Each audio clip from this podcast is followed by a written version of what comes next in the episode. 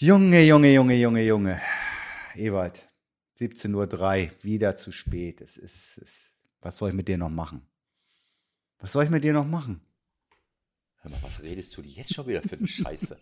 Wenn man die ganze Zeit, ich möchte das, damit das alle mal mitbekommen, ne? die ganze Zeit macht er auf Harmonie, dann fängt die Sendung an, dann kackt er mich an.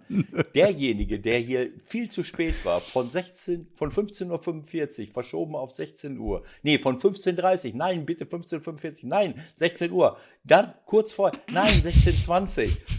Und um 16.20 Uhr rufe ich an, wer ist nicht da, weil er es wieder nicht hinkriegt, online zu sein? Michael Born. So. Und eine halbe Stunde später, ohne Worte. Und jetzt macht er mich an. Okay. Wenn du das so willst, dann ist der Krieg eröffnet. Kein Problem. Dann lass mal laufen. Der 16er. Der Fußballtalk mit Michael Born und Ewald Lien. Nummer 73, liebe Freunde. Ich glaube, das wird heute eine gute Ausgabe. Ewald ist on fire. Mir geht's eigentlich auch ganz gut nach zwei Spielen in der englischen Woche. Die Vorrunde ist Geschichte in der Fußball-Bundesliga. Darüber wollen wir ein bisschen reden. Und später auch noch mit dem, man vergisst das alles so schnell. Trainer von Holstein Kiel. Gegen wen haben die noch gewonnen, Ewald? Da war doch irgendein Spiel. Das war so eine Woche ungefähr her. Was, was war das noch? Da kann ich mich nicht mehr dran erinnern. Natürlich denk ans Mikro, denk ans Mikro. Du guckst schon wieder die ganze Zeit in die Luft irgendwo. Ich muss dich noch mal kurz einnorden. Das gibt Ärger mit Flo, ich sag's dir. Flo, Flo, Flo. Ist mir scheißegal.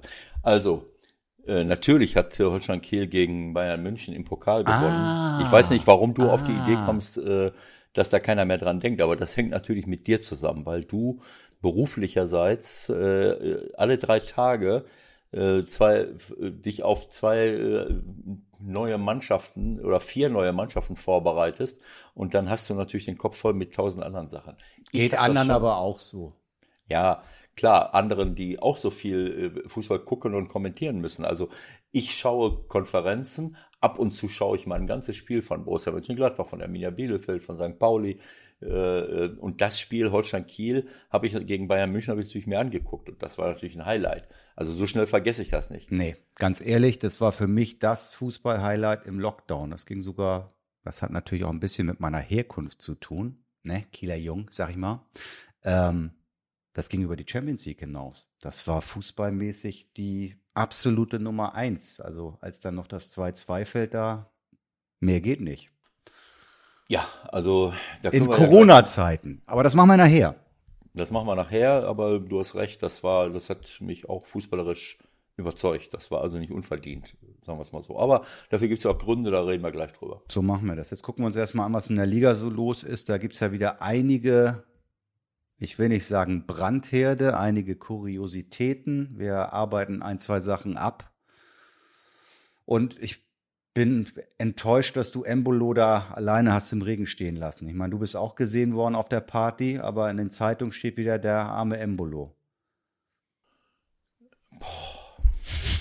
Leute, ich muss mich entschuldigen. Michael ist überlastet. Äh, äh, ja, also ich sag's, ich sag's mal so. Ähm, natürlich wissen wir alle nicht, was da wirklich passiert ist, aber äh, die ganzen Anzeichen verdichten sich, dass äh, dass Brel ähm, sich irgendwie nicht korrekt äh, verhalten zu haben scheint. Und äh, das ist ähm, im Grunde genommen nicht das, Pro nicht das Grundproblem, aber das Grundproblem besteht darin, wenn man dann unehrlich ist und wenn man dann äh, glaubt, äh, das kommt dann nicht raus. Äh, wenn, wenn es wirklich so war, wie die Polizei das schildert, dann ist es sehr, sehr unglücklich. Und dann gefährdet er natürlich auch seine Beziehung zum eigenen Trainer und zum eigenen Verein, weil ich, wenn ein Verein zu mir steht, äh, weil ich glaubhaft versichere, nein, das war ich nicht und bla bla bla, und hinterher stellt sich heraus, äh, es, es war doch so, dann ist das ein richtiger Vertrauensbruch der nicht so leicht zu kitten ist. Und das ist, das ist einfach dumm. Ich hoffe nicht, dass es so war, aber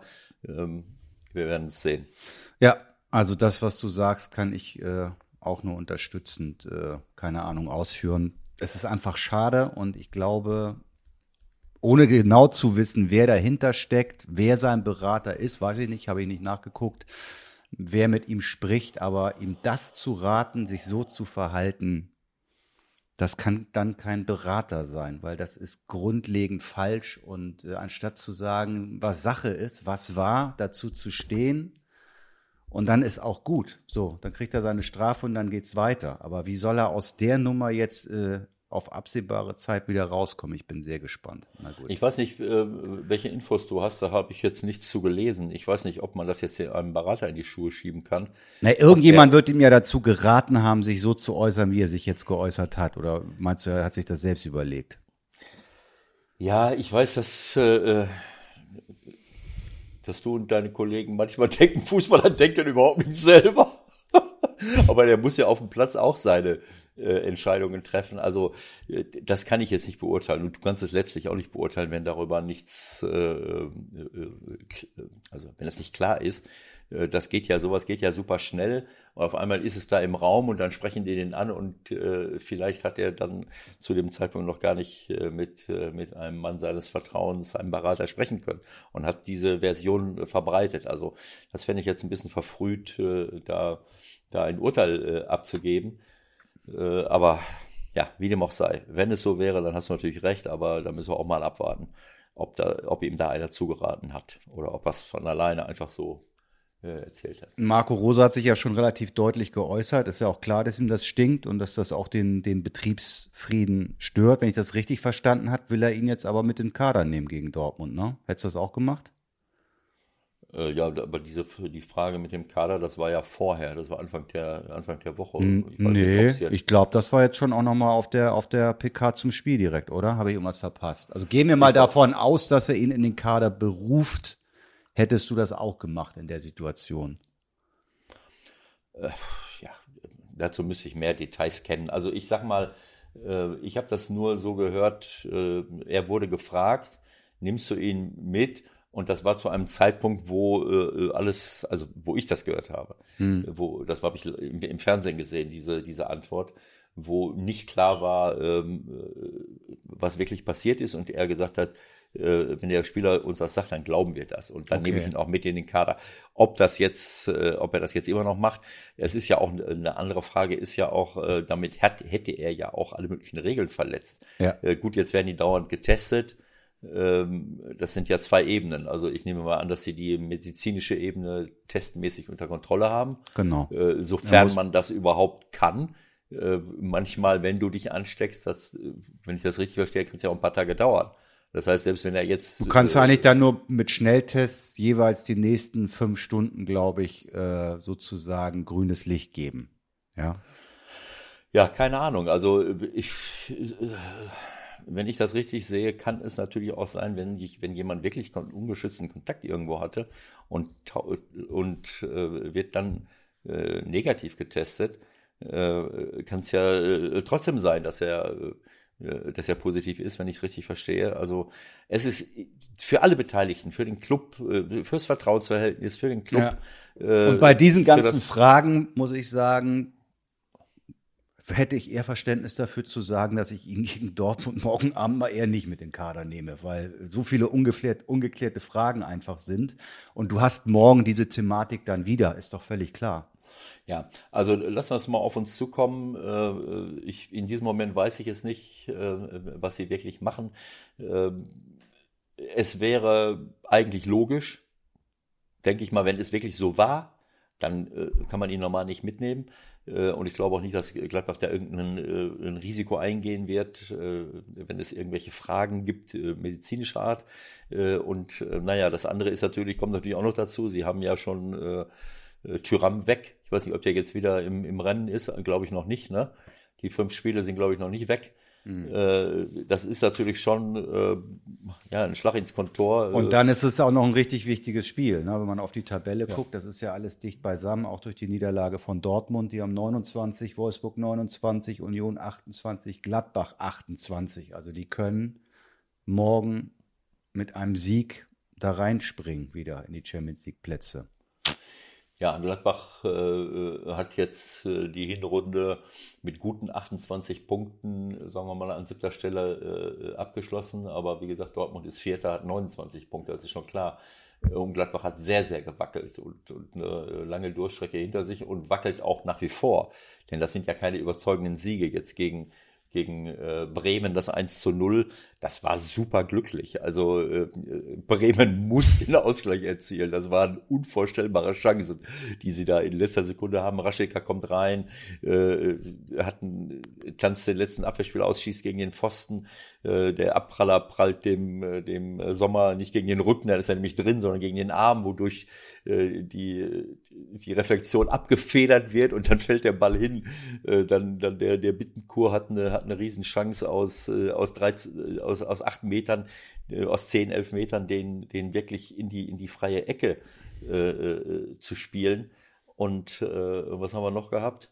War da nicht noch eine, äh, ist ja egal, auf jeden Fall hast du, glaube ja, ich, beiden, äh, du hast, hast, hast es ausgeführt, dass das eher schmeichelhaft war, unterm Strich für die Gladbacher. Ähm, die und die aber, die aber ja eine vernünftige Hinrunde gespielt haben, wenn man überlegt, was sie noch an Champions League Belastungen hatten und was sie auch verletzungsmäßig äh, hier und da zu überstehen haben. Dann kommt noch die Sperre dazu von Tyram. Ja. Also ich denke, da, da können sie in Gladbach zufrieden sein.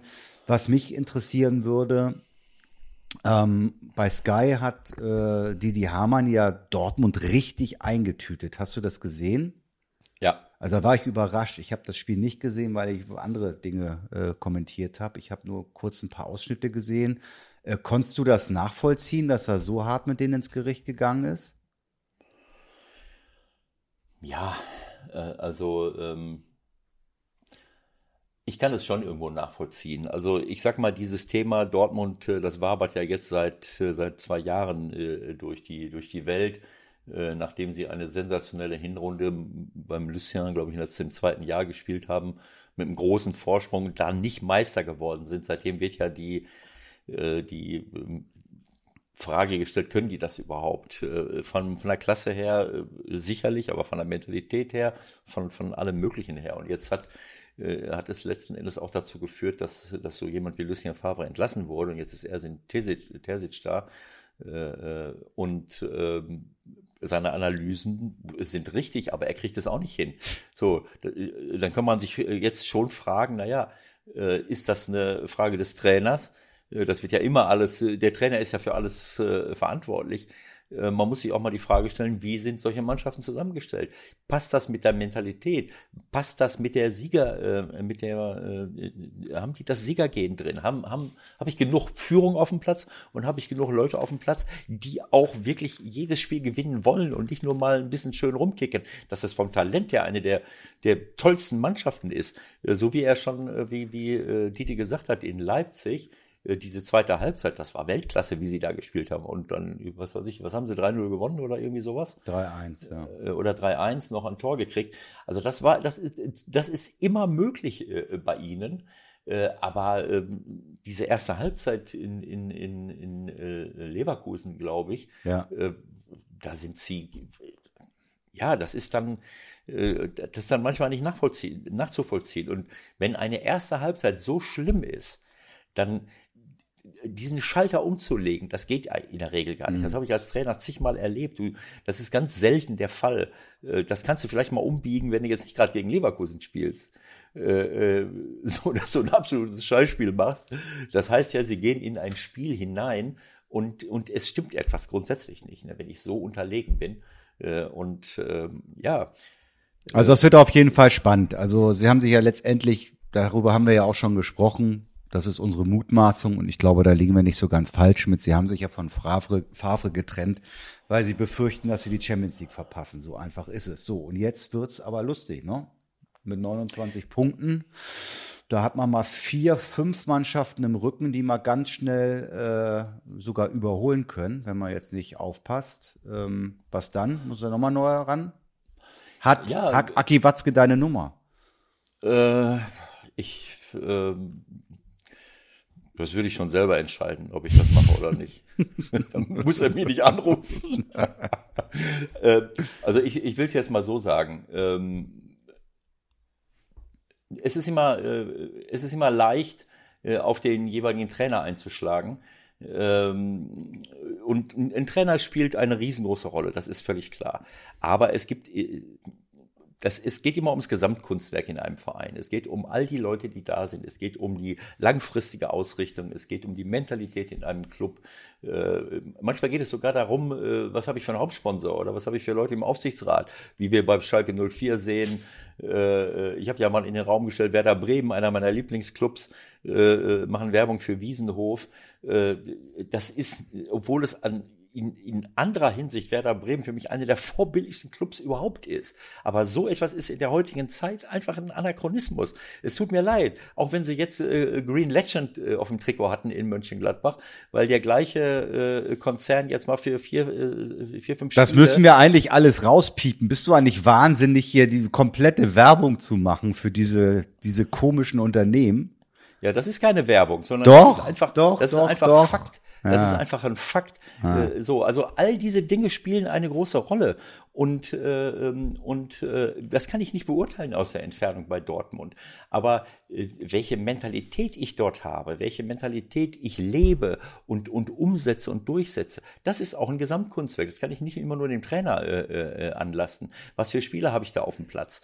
Ähm, wir haben ja dieses Problem seit Jahren in Dortmund. Sie haben sicherlich auch das Problem, dass immer wieder gute Spieler weggeholt werden. Aber das gibt es woanders auch. Darüber werden wir auch mit dem Ole Werner sprechen. Mhm. Äh, in, in äh, Heidenheim, Kiel werden auch immer die besten Spieler weggeholt. Dann holen die aber wieder gute, Lenz, gute dazu. Letztendlich ist es überall. Ich war ja gestern in Leipzig, äh, ja. da haben wir vielleicht den momentan ja, mit besten Innenverteidiger in Europa gesehen oder ich und äh, ist ja auch klar, dass Upamecano das ist. Jetzt sagen die Bayern, Rummenigge lässt sich zitieren, wir beschäftigen uns mit dem Thema. Interessant, dass die Bayern sich mit Upamecano beschäftigen und ich bin immer noch nicht so ganz sicher, ob er nicht vielleicht sich einen anderen Verein aussucht im Sommer. Ja, äh, ich möchte jetzt nicht äh, zu dem Thema mich noch äußern. Ich will nur sagen, dass es eben auch wichtig ist, was habe ich für eine grundsätzliche Ausrichtung, was habe ich für eine Philosophie im gesamten Club. Äh, und das hat auch etwas damit zu tun, welche Spieler ich auswähle und in was für eine Richtung ich gehe. Äh, diese, diese Mentalität, die ich brauche, auch wenn äh, der Marco Reus sagt mir, ich kann es nicht mehr hören, ich kann es nicht mehr hören. Aber ich meine, wenn ich über Jahre hinweg das nicht hinkriege und auch jetzt wieder, ähm, es tut mir leid, ich kann ja mal ein Spiel verkacken, wenn der Gegner einfach besser ist aber nur dann, wenn ich selbst alles gegeben habe. Mhm. Wenn ich an meine Schmerzgrenze gegangen bin, wenn man gesehen hat, da steht eine Mannschaft auf dem Platz. Das sieht man. Das sehen nicht nur ich als erfahrener Trainer, das kann jeder sehen, der über Jahre Fußball guckt. Du guckst da hin. Was haben wir bei, bei Kiel gegen Bayern München gesehen? Kiel, auch wenn Bayern wackelt, natürlich ist Bayern wackelig im Moment äh, von der Leistung her. Da gibt's tausend Gründe für. Aber Kiel hat Weltklasse gespielt. Punkt. Die, wenn die das Spiel mit zwei, drei Toren hätten es auch verlieren können, vielleicht. Mhm.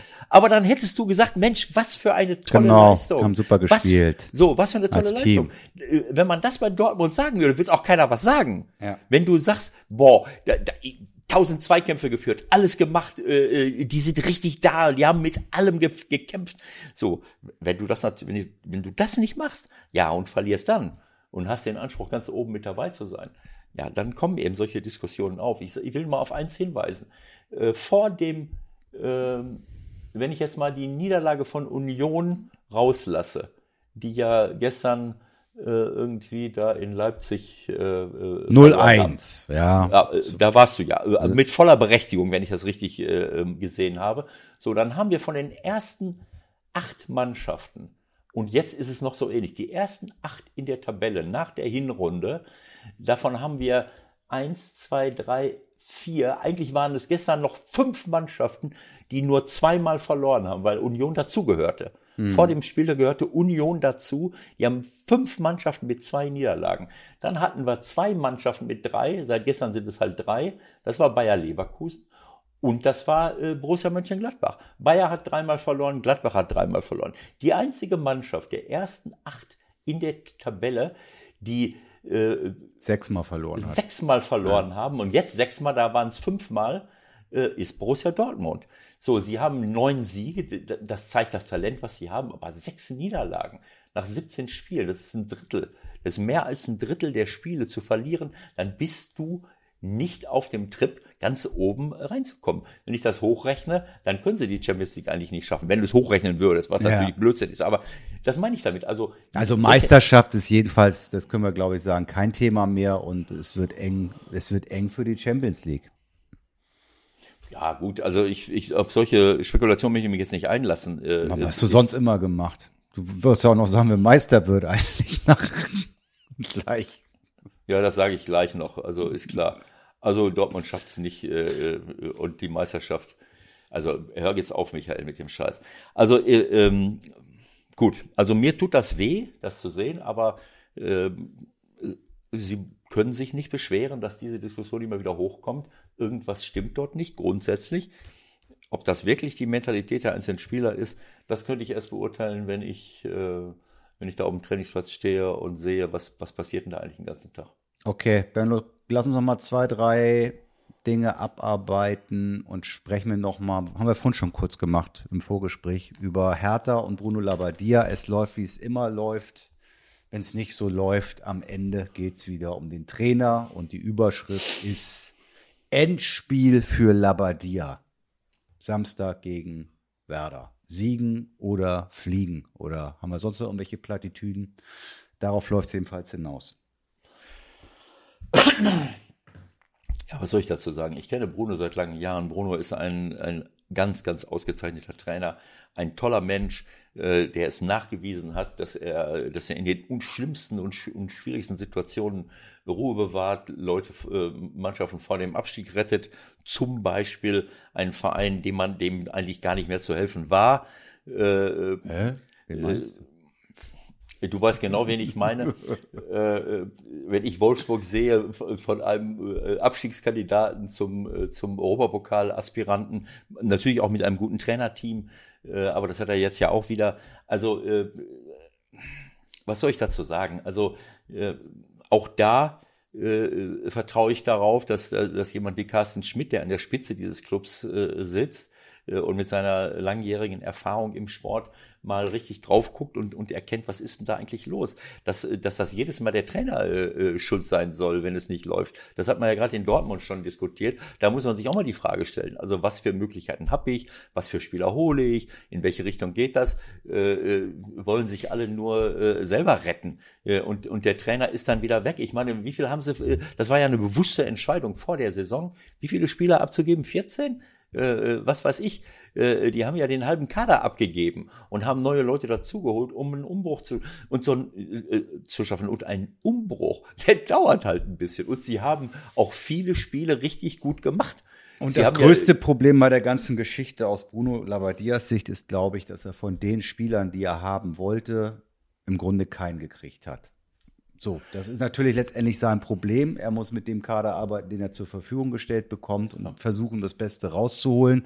Und ich denke, so kritisch muss man dann auch sein. Also mit dem Kader kann man sicherlich mehr Punkte holen als 17 in der Hinrunde. Oder muss das vielleicht sogar. Aber es gibt sicherlich auch Argumente zu sagen, ähm, mit dem Kader ist es auch nicht so ganz einfach, äh, eine Einheit hinzukriegen. Was haben wir ja mit ihm lange hier besprochen? Wo sind die Führungsspieler? Wo sind die drei, vier Stützen in diesem Kader?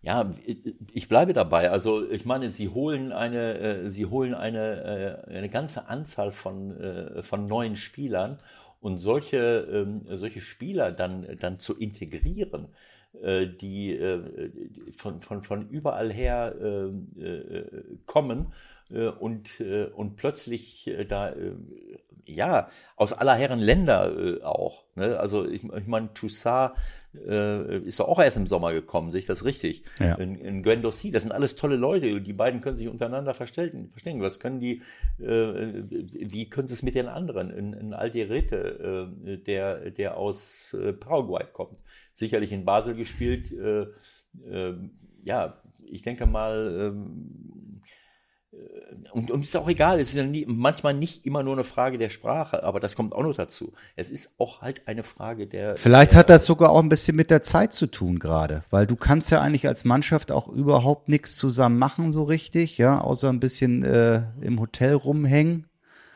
Vielleicht hat das damit auch zu tun, dass man nicht so richtig äh, sich zu einer Einheit entwickeln kann. Ja, das kann sein. Äh, das, das, das kann auch eine Rolle spielen, klar. Also ich, ich sag mal, irgendwelche Freizeitveranstaltungen mit der Mannschaft zu machen, das wird jetzt äh, wahrscheinlich auch nicht der Fall sein. Nix, die machen gar nichts. Die machen gar nichts. Ja, ja. Die trainieren, fahren zum Spiel, sind entweder im, äh, im, in der fremden Stadt im Hotel oder sind zu Hause alle, alleine. Hm. So. Ja, also das wird sicherlich alles, äh, alles mit eine, äh, eine Rolle spielen. Ne? Äh, also äh, es ist auf jeden Fall äh, nicht einfach. Ein Torwart, der neu kommt, von, von, äh, von hinten äh, organisieren äh, muss.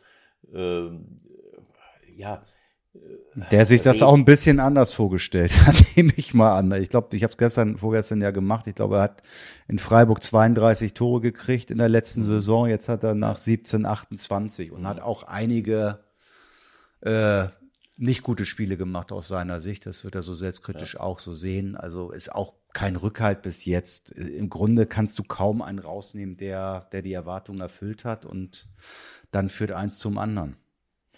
Ja, wie gesagt, also wir haben es ja besprochen. Ich meine, wenn ich die ganze äh, Palette von Spielern sehe, die weggegangen sind, äh, Enrique Gendada, Ma, äh, Meier, äh, Duda äh, zum FC Köln, Samacic, ein Riesentalent äh, nach Leipzig, Pascal Köp Köpke, der hinten dran war, Kalu hat ja seine Gründe gehabt, Skelbrett ist ein erfahrener Mann, der, der sicherlich auch etwas zu sagen hatte in der Kabine, auch ein, ein, ein Marius Wolf der, ähm, der jetzt in, in, in Köln ist. Also, äh, wie gesagt, diese ganzen Leute, die da jetzt zusammengekommen sind, äh, Sefüg äh, aus, aus Holland und, und äh, äh, Redan aus, aus Groningen, das, sind, das ist eben nicht einfach und äh, darüber muss man sich im Klaren sein. Und äh, es ist ja jetzt nicht so, als wenn. Äh und die Frage ist ja, was macht jetzt ein neuer? Also und wer macht's überhaupt? Also wird's wieder die Nummer, dass Paul Dardai, der ja noch in Berlin wohnt, wieder übernimmt bis Sommer? Dann wabert der Name Ralf Rangnick durch die Gegend.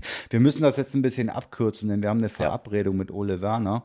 Aber ich ja. kann dich aus dem 16er nicht entlassen, ohne noch kurz zumindest zwei Sätze zu sagen über Mainz und noch mehr über Schalke die unten beide mit sieben Punkten ganz weit abgeschlagen drin hängen und äh, eine Rettung nahezu aussichtslos ist und nach der Statistik sogar unmöglich. Denn mit sieben Punkten nach der Hinrunde ist noch keiner drin geblieben in der Bundesliga. Ja, das ist äh, super schwer, das ist völlig klar. Ähm, äh, ich hatte mal elf Punkte bei, äh, beim FC St. Pauli im, in, der, in der meiner letzten Saison nach 17 Spielen. Da hatten wir vorher sechs, aber dann haben wir plötzlich mal fünf Punkte geholt, äh, die letzten drei Spiele.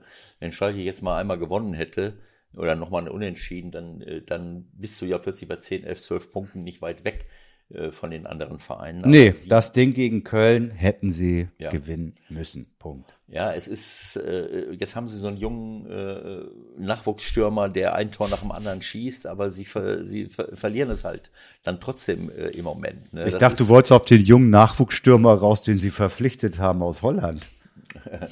ja, ich meine, es ist eine, eine super schwere äh, Situation. Also ob sie da noch mal rauskommen und auch bei auch bei Mainz äh, äh, keine Ahnung, was, was die Verantwortlichen jetzt dazu gebracht hat, den, den Mateta wegzuschicken.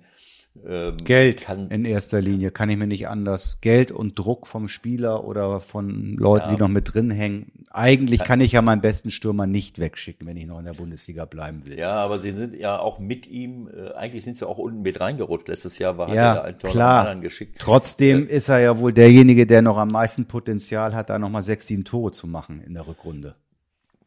Oder? Naja, sie, Nein, ich wollte sagen, sie sind ja auch reingerutscht, weil er am Anfang noch gar nicht da war. Genau. Das hat ja eine Zeit lang gedauert, bis er wieder da war, aber ich kann das nicht beurteilen, ob sie ihm auch andere Dinge äh, vorwerfen, dass er nicht so für die Mannschaft arbeitet. Das gibt's ja manchmal. Stürmer schießt die Tore, aber du verlierst trotzdem die Spiele. Das ist auch nicht der Sinn der Sache. Also das ist eine, das ist eine ganz schwere Situation und ich kann beiden Vereinen nur die Daumen drücken. Äh, ja, es ist, es ist wahnsinnig schwer. Keine Ahnung. So, jetzt, telef jetzt telefonieren wir. Ruf mal an da bitte. Der Anruf der Woche. Heute bei Ole Werner. Hallo Ole, Ewald Lien hier und Michael Born. Wir begrüßen ja. dich und sagen Dankeschön, dass du äh, in unserem Podcast äh, so ein bisschen mitdiskutieren willst. Hallo, grüß dich. Und und, und ich sag moin und äh, sorry für die kurze Verspätung. Äh, unser Techniker Ewald hatte leichte Probleme mit den vielen, mit den vielen Zahlen, die er eingeben musste. ich freue mich total und ich freue mich besonders darüber, dass ich heute endlich auch mal gemeinsame Sache machen kann mit unserem Gast. Denn normalerweise verbrüdert sich Ewald mit jedem Trainer, den wir anrufen oder jedem Spieler und versucht immer, mich in die Ecke zu schieben. Und das wird ihm heute nicht gelingen, denn ich bin Kieler. Das weißt du vielleicht nicht, aber ich bin in Kiel geboren. Und wir beiden werden Ewald heute mal richtig schön aufmischen. Ja, da freue ich mich drauf. heute. Ja, klar. ja, Ewald, jetzt guckst du doof, ne? Ja, ist, ich, ich ähm, ähm Michael glaubt, dass es ein Verdienst ist, wenn man in Kiel geboren ist. Ähm, es ist, würde ich nicht gehen. Ich bin auch in ja. Brez geboren, ne? Ja, ja, ja. Aber, aber. Wo ist das überhaupt? Wo ist das überhaupt? Bei Kiel natürlich. Das, ja, das ist so 20 Kilometer von Kiel Richtung Lübeck. Ne? Also einmal so im Landesinneren Richtung Plön, vielleicht sagt das was. Ja, das kenne ich. Ja, ne? das ist auch halber Strecke. Also es ist, es ist ja völlig klar, äh, dass wir schon an einem ganz speziellen Tag darüber nachgedacht haben, mit dir zu sprechen. Du kannst dir denken, um welchen Tag es geht. Ähm, meine Mutter hat mir Genau, genau. Meine Mutter hat mir die beiden äh, Ausgaben der Kieler Nachrichten geschickt vom Donnerstag, dem 14. Januar und Freitag, dem 15. Januar 2021. Die werde ich natürlich in Ehren halten. Hast du auch irgendwas aufgehoben oder hast für sowas kein Interesse? Nee, das hebe ich nicht auf. Das habe ich im Kopf, da ist es gut aufgehoben und da erinnert man sich an das ein oder andere dann auch gerne, aber ähm, die Zeiten, in denen ich Zeitungsartikel ausgeschnitten habe, die sind ganz lange und seit Kindertagen vorbei. Also ich muss äh, zur Ehrenrettung von uns, aber auch von Michael sagen, dass das natürlich nicht stimmt. Also wir, wir haben vor dem Spiel gegen Bayern München äh, schon öfters darüber diskutiert. Wir haben auch aufgrund der, der Saison, die, die ihr spielt und äh, die, die, die, die ganze äh, Runde, die ihr da jetzt äh, abgeliefert habt, immer mal wieder darüber geredet. Wir müssen unbedingt mal den, den Ole anrufen, äh, um, um, um das äh, ja einfach mal zu, äh, zu diskutieren, wie das, wie das dazu äh, führt, dass ihr, dass ihr so gut dasteht. Ähm, und da kann ich ich weiß, dass du, das habe ich als Trainer auch immer abgelehnt, wenn es mal Gründe dafür gab, dass du jetzt keine Gratulation entgegennehmen willst. Es ist ja immer mitten in der Saison, da gibt es auch nichts zu gratulieren. Aber ähm, ich finde, dass das äh, wirklich eine, ähm, eine sehr, sehr gute Leistung ist, die ihr in dieser, in dieser Saison äh, abliefert. Äh, das ist ja jetzt nichts, auch nichts Ungewöhnliches, wenn man die ganzen Jahre so zu, äh, zurückverfolgt, aber äh, das ist eben äh, ja, eine, eine, tolle Ausbeute und dieses Spiel gegen Bayern München, das muss ich jetzt mal, da, da muss ich dann auch noch mal ganz kurz einstimmen, jetzt unabhängig davon, ob ihr das Ding zieht, äh, gewinnt äh, oder auch nicht, äh, was ich dort bei dem Spiel gesehen habe, das, das hat mir so ein bisschen den Atem geraubt, weil das war wirklich toll, äh, wie ihr Fußball gespielt habt, wie ihr auch gegen auch wenn es eine wackelige Angelegenheit im Moment ist bei den Bayern, wie ihr den Ball habt laufen lassen, mit welcher Überzeugung ihr den da hinten rausgespielt habt, wie ihr Torschancen erspielt habt, äh, das war einfach beeindruckend, das zu sehen und das hat mir riesen Spaß gemacht. Das muss ich einfach mal loswerden. Ja. Ja, das freut mich auf jeden Fall zu hören. Auch äh, da hast du recht, wenn das so mit Gratulation in der Saison schwierig ist, aber es freut mich auf jeden Fall, das zu hören, wenn, wenn unser Fußball und unser Auftreten ähm, positiv wahrgenommen wird. Das ist ja trotzdem auch im Endeffekt ähm, das, wofür man es auch mitmacht. Ne? Und insofern äh, freut mich das sehr zu hören, gerade von jemandem, der das auch beurteilen kann und daher auch äh, weiß, ähm, oder die Dinge einzuschätzen weiß. Also es ist mir schon, das macht, ja, das freut mich schon. Das kann ich so sagen. Das Verrückte Schön. ist ja, es, es ist so schnell wieder alles weg. Also wir haben kurz vorhin drüber gesprochen. Ich meine, das ist jetzt äh, eine gute Woche her und seitdem sind schon wieder so viele Dinge passiert. Ihr habt auch schon wieder in der zweiten Liga gespielt. Hast du überhaupt eine Möglichkeit gehabt, das wirklich in irgendeiner Form schon aufzuarbeiten? Hast du es überhaupt noch mal gesehen? Hast du Teile gesehen oder war das im Grunde mit dem Abend und der Nacht dann vorbei und dann ging es weiter mit Vorbereitung KSC? Ja, an dem Abend selbst, ähm, gerade so bei Spätspielen, äh, kennt man das ja, da fällt es einem dann schwer, äh, schnell zu schlafen. Ich glaube, äh, nach so einem Spiel noch mal mehr. Da habe ich schon noch mal die eine oder andere Szene mir angeschaut. Ähm, habe mich da auf die Highlights beschränkt, äh, aber am nächsten Tag war das dann, so wie das dann leider im Fußball und im, im Trainergeschäft nochmal mehr ist, leider schon, äh, ja, vergessen ist falsch, aber eben äh, ein bisschen weggepackt, weil eben das Spiel gegen Karlsruhe schon vor der Brust stand und man natürlich äh, da schon gewisse Dinge vorzubereiten hat und äh, gerade natürlich auch dieses ganze Thema, sich auf die nächste Aufgabe dann einzustellen, auch, auch in einer gewissen Art und Weise vorleben muss. Und insofern ähm, ja, habe ich das ganze Spiel nicht nochmal gesehen. Ich habe das jetzt auch nicht so ausführlich genießen können, ja, ähm, aber das ist aktuell aufgrund des Terminkalenders einfach nicht möglich und ähm, ja, vielleicht kommt, wenn wir dann eine Saison auch vernünftig zu Ende gespielt haben, im, äh, zu einem späteren Zeitpunkt nochmal die Gelegenheit. Ja, für Michael ist das natürlich noch eine, das haben wir eben schon mal äh, äh, diskutiert in unserem 16er, ähm, nochmal was Besonderes. Du hast jetzt ein Spiel äh, gehabt, auf das du dich vorbereiten musst. Michael sitzt am Wochenende bei mindestens zwei Spielen und am äh, Dienstag, Mittwoch nochmal zwei Spiele und dann hat er, muss er sich je pro Spiel auf zwei Gegner vorbereiten. Das heißt, du guckst sich, ja, ja, du guckst dir jede Mannschaft an, dann musst du den erkennen und den äh, kennen und äh, dann kommentierst du die Spiele und das geht dann äh, für, für Leute, die Fußballberichterstattung machen, äh, geht das natürlich so schnell vorbei, weil du eben äh, zig andere Sachen hast. Aber bei mir, Michael hat mich dann gefragt, na ja, kannst du dich da noch dran erinnern? Ich sage, natürlich kann ich mich dran erinnern. Ich, ich habe ja nicht, ich habe ja nicht das Problem, was du hast. Äh, und ich gucke auch nicht dauernd Live-Spiele, sondern dann gucke ich mal Konferenz und ich pick mir die Spiele raus. Aber das Spiel von euch habe ich mir äh, live angeschaut und ich war beeindruckt einfach. Ich will das, das nochmal wiederholen. Und äh, lass mich das gerade nochmal sagen. Und ich auch die letzten Minuten. Also ich, das ist ja, du hast ja als, als Trainer, der lange Jahre unterwegs ist, hast du ja ein Gefühl was so, was passiert denn da jetzt gerade? Und es gibt Spiele, wo ich dann, ob, ob ich da jetzt mir einen Kaffee mache oder ob ich da jetzt noch vorhängen bleibe, äh, das weißt du, da passiert jetzt nichts mehr. Aber ich, ich habe, ich muss dir ganz ehrlich sagen, diese letzten Minuten, und das waren noch zwei Minuten, selbst die letzte Minute habe ich da gesessen und habe gedacht, da, da, muss jetzt was passieren. Das geht doch gar nicht anders. Ne, weil ihr habt, ihr hattet es einfach verdient und es war, es wäre mehr als äh, unverdient gewesen, einfach nicht in die Verlängerung zu gehen. Und ich habe wirklich vorm Fernseher gesessen und hab gedacht, ja, das kann doch nicht sein. Also ich habe da wirklich geglaubt, dass noch was passiert. Und wie es dann passiert ist, das, das war ja total, äh, also quasi mit dem Schlussfilm, wenn man so will. Ne? Aber es war absolut verdient.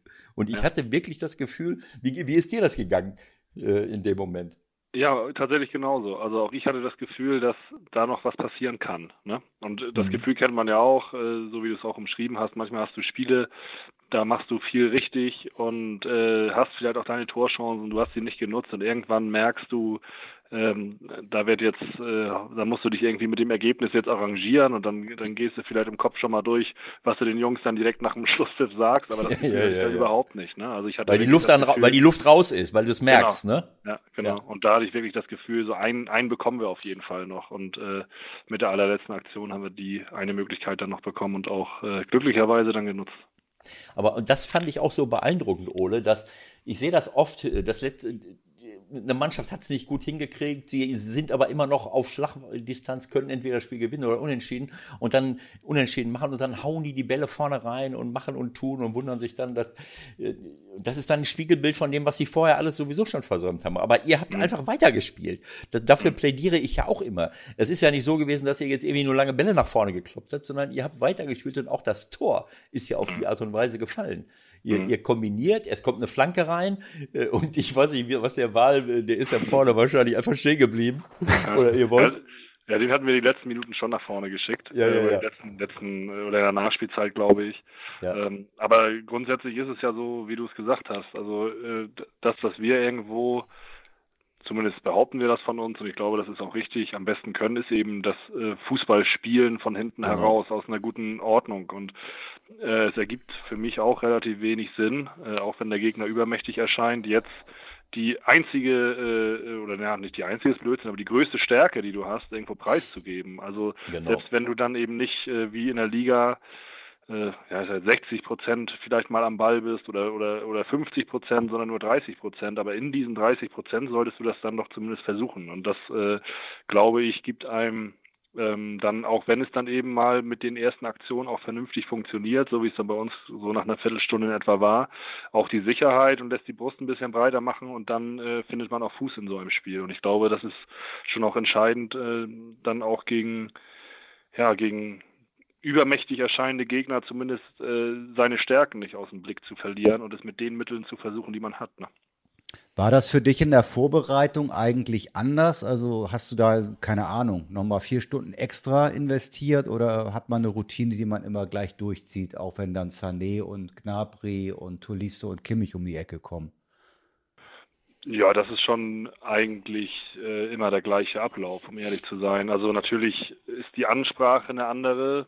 Äh, man geht vielleicht nochmal auf gewisse andere Punkte ein und man bereitet andere Dinge ausführlicher vor, die auf einen zukommen. Also im Liga-Alltag ist es jetzt nicht allzu oft so, dass wir sehr tief stehen und in der eigenen mhm. Hälfte irgendwo verteidigen müssen.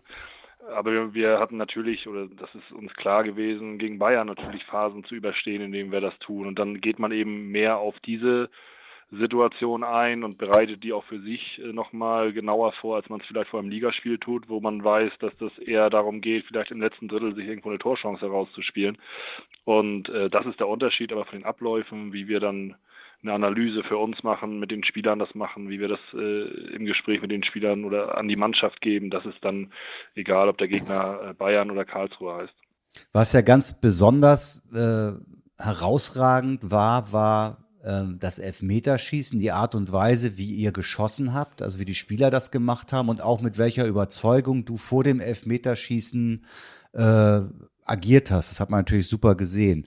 Ähm, ich nehme an, das war nicht gespielt. Du hast die Überzeugung gehabt, oder? Ja, also wenn, äh, wann nicht nach diesen oder, oder wann, wenn nicht nach diesen 120 Minuten hätte ich die Überzeugung haben sollen. Also ähm, äh, klar, wenn du dann so weit kommst ähm, und einen Abend äh, zu packen hast, an dem äh, ja die Jungs von der Leistung einfach top sind und auch ansonsten vielleicht die eine oder andere Kleinigkeit ein bisschen für dich läuft, dann äh, hast du auch ein gutes Gefühl, wenn du in das Elfmeterschießen gehst und dass so diese ähm, ja, Ausgangsposition, die man dann hat, äh, eine gute ist, äh, weil du relativ wenig zu verlieren hast. Ähm, das war auch mein Gespür. Manchmal fängt ja dann so der Kopf an vom Elfmeterschießen mhm. nach dem mhm. Motto, oh, wir können es wirklich packen. Aber mhm. das Gefühl hatte ich gar nicht. Ich hatte einfach das Gefühl, dass wir da mit einer äh, entspannten, ähm, ja, einer entspannten Konzentration, so will ich es mal nennen, rangehen ja. an die Sache. Und das hat waren die, waren die Schützen, waren die Schützen klar vorher? Alle? Oder haben einige, okay? Wir haben in dem Moment, äh, als es dann zum Elfmeterschießen kam, eben sind wir auf einzelne Spieler zugegangen, haben sie gefragt, ob sie sich zutrauen zu schießen und dann eben eben äh, gemeinsam eine Reihenfolge festgelegt. Mhm. Äh, auch für den Bartels als sechster Schütze war jetzt, das haben die Jungs dann selbst auf dem Platz gemacht. Also wir hatten uns jetzt im Vorfeld auf das Bayern-Spiel nicht nochmal gesondert auf Elfmeterschießen vorbereitet, sondern erstmal erstmal darum gekümmert, dass wir möglichst weit kommen im Rahmen der 90 bzw. 120 Minuten. Ihr wolltet das eigentlich in 90 Minuten klar machen, ist ja logisch. Äh, ja. Ja, also wir möchten natürlich jetzt nicht nur über das Bayern-Spiel sprechen. Nein, aber ich meine, man muss ja schon nochmal ja. sagen, dass es herausragend war. Das war ich meine, ich habe gerade nochmal geguckt, das haben sechseinhalb Millionen Leute geguckt in Deutschland. Das mhm. wollte ich halt auch nochmal sagen. Ihr habt ja. Holstein wirklich äh, deutschlandweit auf die, äh, auf die Karte gebracht und das ist halt schade, dass es jetzt eine Woche später schon wieder weg ist irgendwie. Das, das wollte ich eigentlich nochmal sagen, dass es halt wirklich so kurzlebig momentan ist, dass es nur der Abend im Grunde war und ich glaube, ihr hattet ja auch gar keine Möglichkeit, dass äh, ihr meinet, ihr werdet 200, 300 Anfragen bekommen haben für irgendwelche Medienaktionen. Aber wann hättet ihr es machen sollen? Also es ist ja nachvollziehbar, dass es halt auch dann bei dem einen Tag bleibt. Ein bisschen traurig ist es halt trotzdem. Ja, ja stimmt schon. Aber wie gesagt, das, ähm, zum einen ist es sicherlich so, dass, dass man sich nach solchen Spielen dann immer wünscht, ein bisschen Zeit zu haben, äh, das Ganze zu verarbeiten, auch genießen zu können. Das gibt der Spielplan nicht her, das gibt, glaube ich, der Fußball generell auch nicht her. Auf der anderen Seite muss man auch sagen, ähm, überregional mag es anders sein, aber ich glaube, äh, so für, für die Stadt äh, Kiel, für den Verein Holstein Kiel ist es schon ein Abend, der lange in, im Gedächtnis bleiben wird und, und für die Spieler auch äh, äh sicherlich etwas ist, ähm, was, was sie auch in der Stadt nochmal ähm, ja auch auf Jahre hin, glaube ich, in Erinnerung äh, bleiben lässt. So. Und das ist schon, glaube ich, ein außergewöhnlicher Moment. Und ähm, das, dessen, glaube ich, sind wir uns schon alle bewusst. Aber ich, oh. ich gebe dir recht, also man hätte es natürlich gerne länger genossen, klar.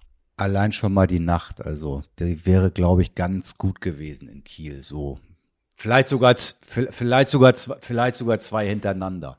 Und dann natürlich die spannende Frage, wie kriegt man es hin, auch mit den Spielern zusammen, den Dreh auf Karlsruhe zu kriegen?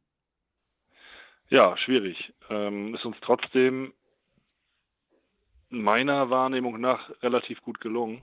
Ähm, worum geht's? Also wir haben dann einen Tag danach eben äh, ja direkt wieder regenerierend und und äh, ja sind als Mannschaft zusammengekommen nach dem Bayern-Spiel und haben da dann auch gesagt, so pass auf, heute heute genießen wir das noch, wir gucken uns die besten Szenen nochmal noch mal gemeinsam an, aber ab morgen müssen wir wieder über Karlsruhe sprechen und wollen da eben halt auch ein gutes Spiel machen.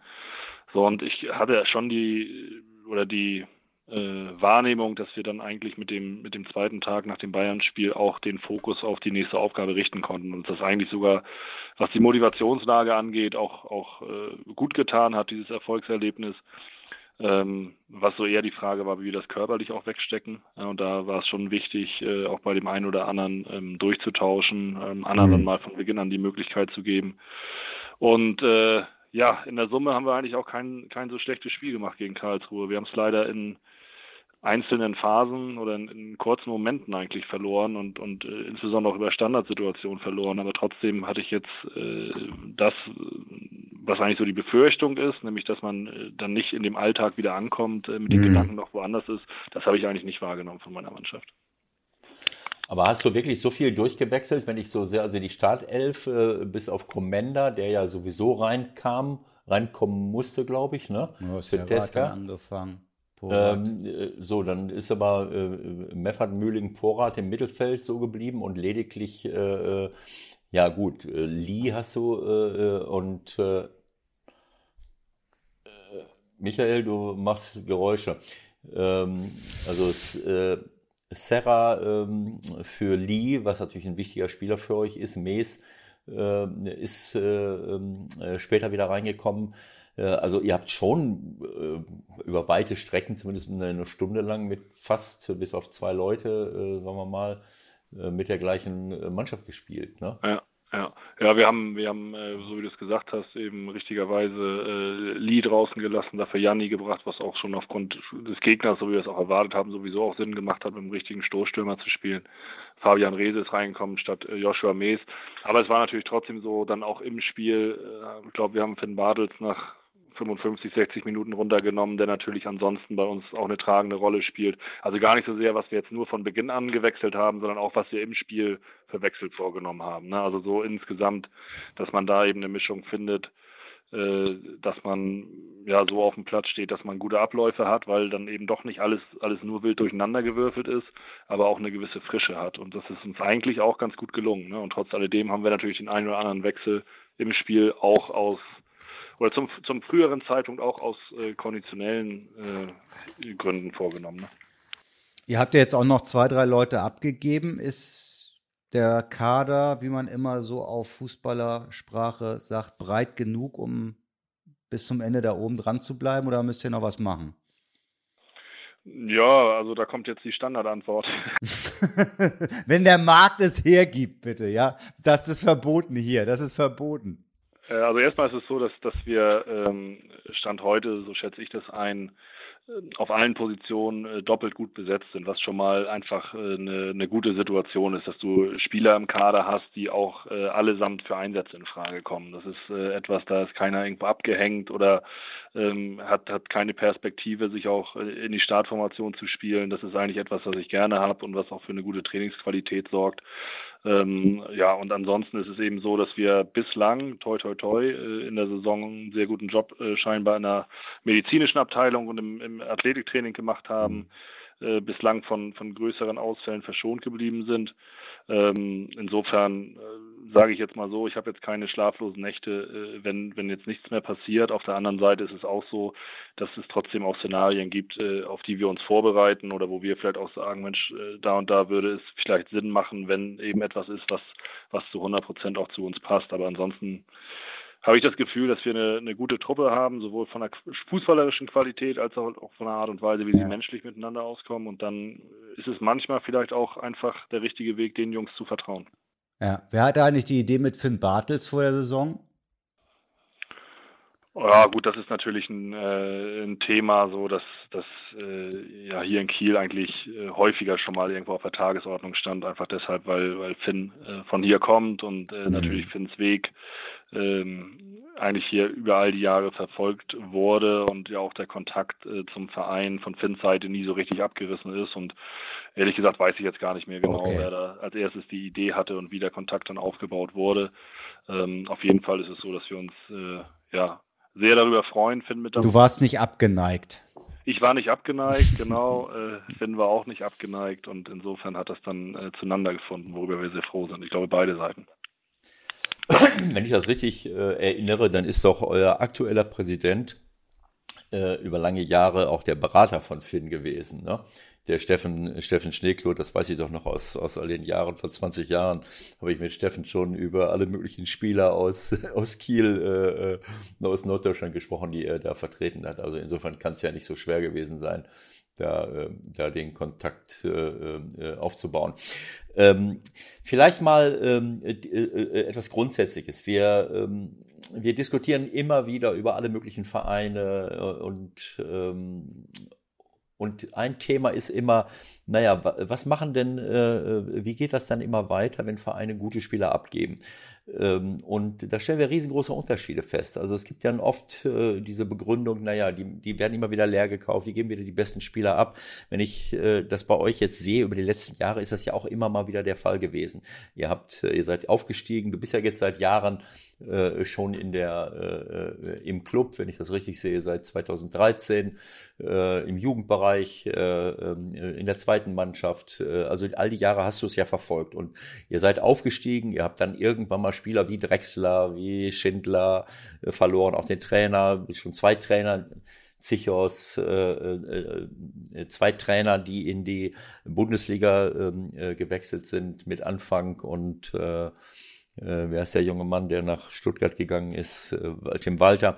So, äh, und trotzdem ist es immer dann wieder weitergegangen. Ähm, kann das sein, dass ihr, äh, dass es, dass es nicht unbedingt immer nur darum geht, welche Spieler ich abgebe, äh, wenn der Zeitpunkt sowieso da ist, weil sie dann eben gejagt werden, weil sie dann plötzlich diese Möglichkeiten haben und weil es dann auch unter Umständen schwer wäre, sie an einem Wechsel zu, äh, zu hindern, sondern dass es, äh, dass es eher auch darauf ankommt, äh, welche Spieler hole ich denn eigentlich dazu und, und, und was habe ich da für eine, äh, für eine Philosophie und äh, so dass ich es schaffe, diese guten äh, Leute, die ich dann abgeben muss, meinetwegen, auch mit richtig guten Talenten und guten Leuten wieder zu ersetzen, so dass ich das, äh, das Niveau halten kann. Ich denke da so an Heidenheim, die ja auch dieses Problem seit langen Jahren immer haben. Und ich kenne den Frank sehr, sehr gut, den Frank Schmidt. Das dauert dann immer so die ersten sechs Spieltage, sagt dann jeder, ja, guck mal, jetzt kriegen sie aber Probleme und, und, und dann stehen sie wieder da und er schafft es sie, äh, dann siehst du plötzlich, was er für Leute wieder geholt hat, äh, und, oder was sie für Leute geholt haben und dann stehen sie wieder da und spielen oben mit. Äh, wie, wie siehst du das bei euch? Wie, wie hast du diese Entwicklung in, in den Jahren ähm, äh, gesehen? Ja, für mich sind das zwei Dinge. Also einmal ist es natürlich so, wenn du Spieler abgibst, die jetzt nicht ähm, ja, auslaufende Verträge haben, nimmst du natürlich auch Geld ein und kannst das wieder auch vernünftig investieren. Also das ist ja äh, auch etwas, das dir dann auch irgendwo Handlungsspielräume auf dem Transfermarkt gibt.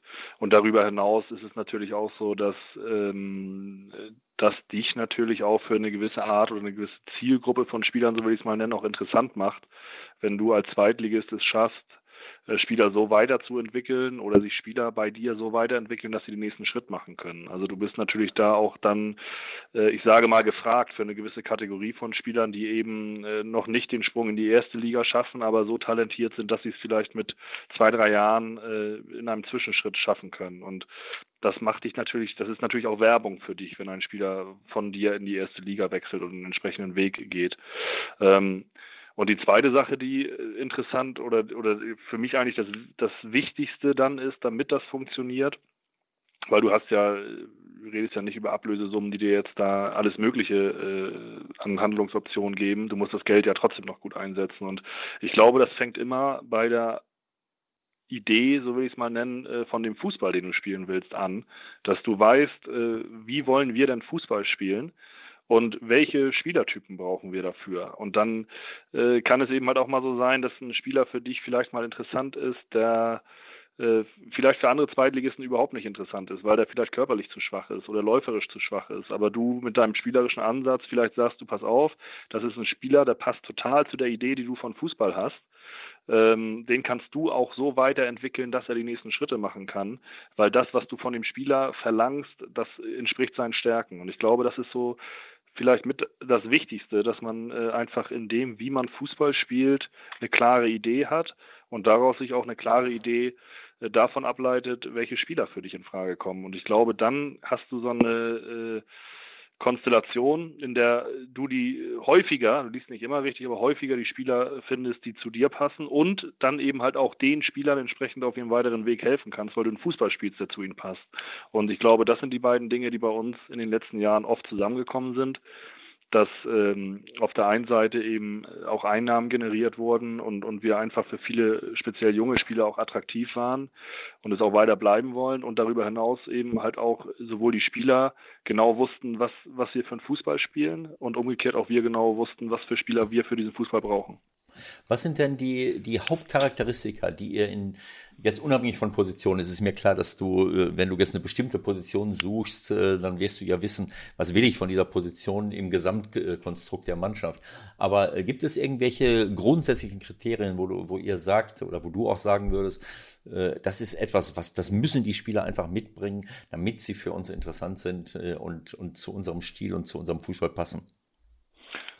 Ja, also so wie du es gesagt hast, es gibt sicherlich Ausnahmen im Kader und es gibt auch äh, Positionen, bei denen das mal mehr oder mal weniger vorkommt. Aber was grundsätzlich für uns schon wichtig ist, ähm, ist eine gewisse Ruhe am Ball unter Druck. Ja, eine gewisse äh, äh, Qualität im Passspiel ist für uns wichtig und äh, auch eine gewisse Orientierung. Also eben, eben äh, so ein, ein Spielverständnis zu haben, was passiert um mich herum, von wo kommt jetzt Druck, wie löse ich gewisse Situationen auf unter Druck.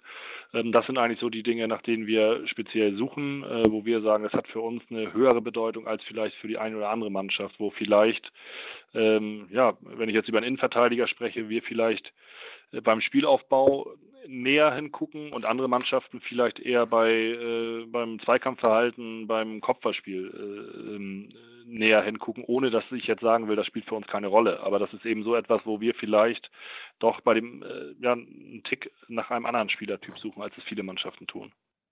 Ich habe gerade ganz ehrlich gesagt parallel mal kurz nochmal bei euch in Kader geguckt und bin überrascht über einen neuen Namen. Ich habe euch äh, länger nicht gemacht. Vielleicht kannst du an dem Beispiel eures neuen Linksverteidigers mal kurz erklären, wie sowas abläuft dann. Also jetzt nicht äh, ellenlang, aber ein bisschen Einblick vielleicht geben. Wie, wie, wie kommt so eine Entscheidung zustande?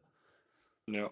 ja, es gibt ja immer unterschiedliche Wege, äh, wie, in, wie sowas zustande kommt. Es ist ja auch kein Geheimnis, dass oft genug auch äh, es so ist, dass äh, man erst einmal auch über, über Berater oder über andere Vereine informiert wird, dass ein Spieler zu haben ist und man sich dann mit dem beschäftigt. Das ist auch kein Geheimnis. In dem Fall ist es jetzt so, dass wir konkret äh, nach einem Spieler gesucht haben, der die Linksverteidigerposition äh, bekleiden kann, der eben ein vernünftiges Verhalten unter Druck hat, ähm, der, äh, auch wenn er jetzt aus einer Mannschaft kommt, die anders Fußball gespielt hat, wie wir es tun oder als wir es tun, mhm. ähm, doch gewisse Komponenten mitbringt. Und dann ist es eben so, dass man ähm, ja, über ein Scouting äh, irgendwo, äh, ja, ich sag mal, ganz einfach formuliert eine Liste erstellt von Spielern, die äh, erstmal überhaupt in, in naher Zukunft äh, verfügbar sind für die Position, die äh, vielleicht auch so auf den ersten Blick zumindest äh, finanzierbar erscheinen und äh, dann eben so anhand von äh, ja, Video-Scouting, Scouting vor Ort, sich einen Überblick verschafft oder halt auch, und das ist in dem konkreten Fall halt auch, hat es auch eine Rolle gespielt,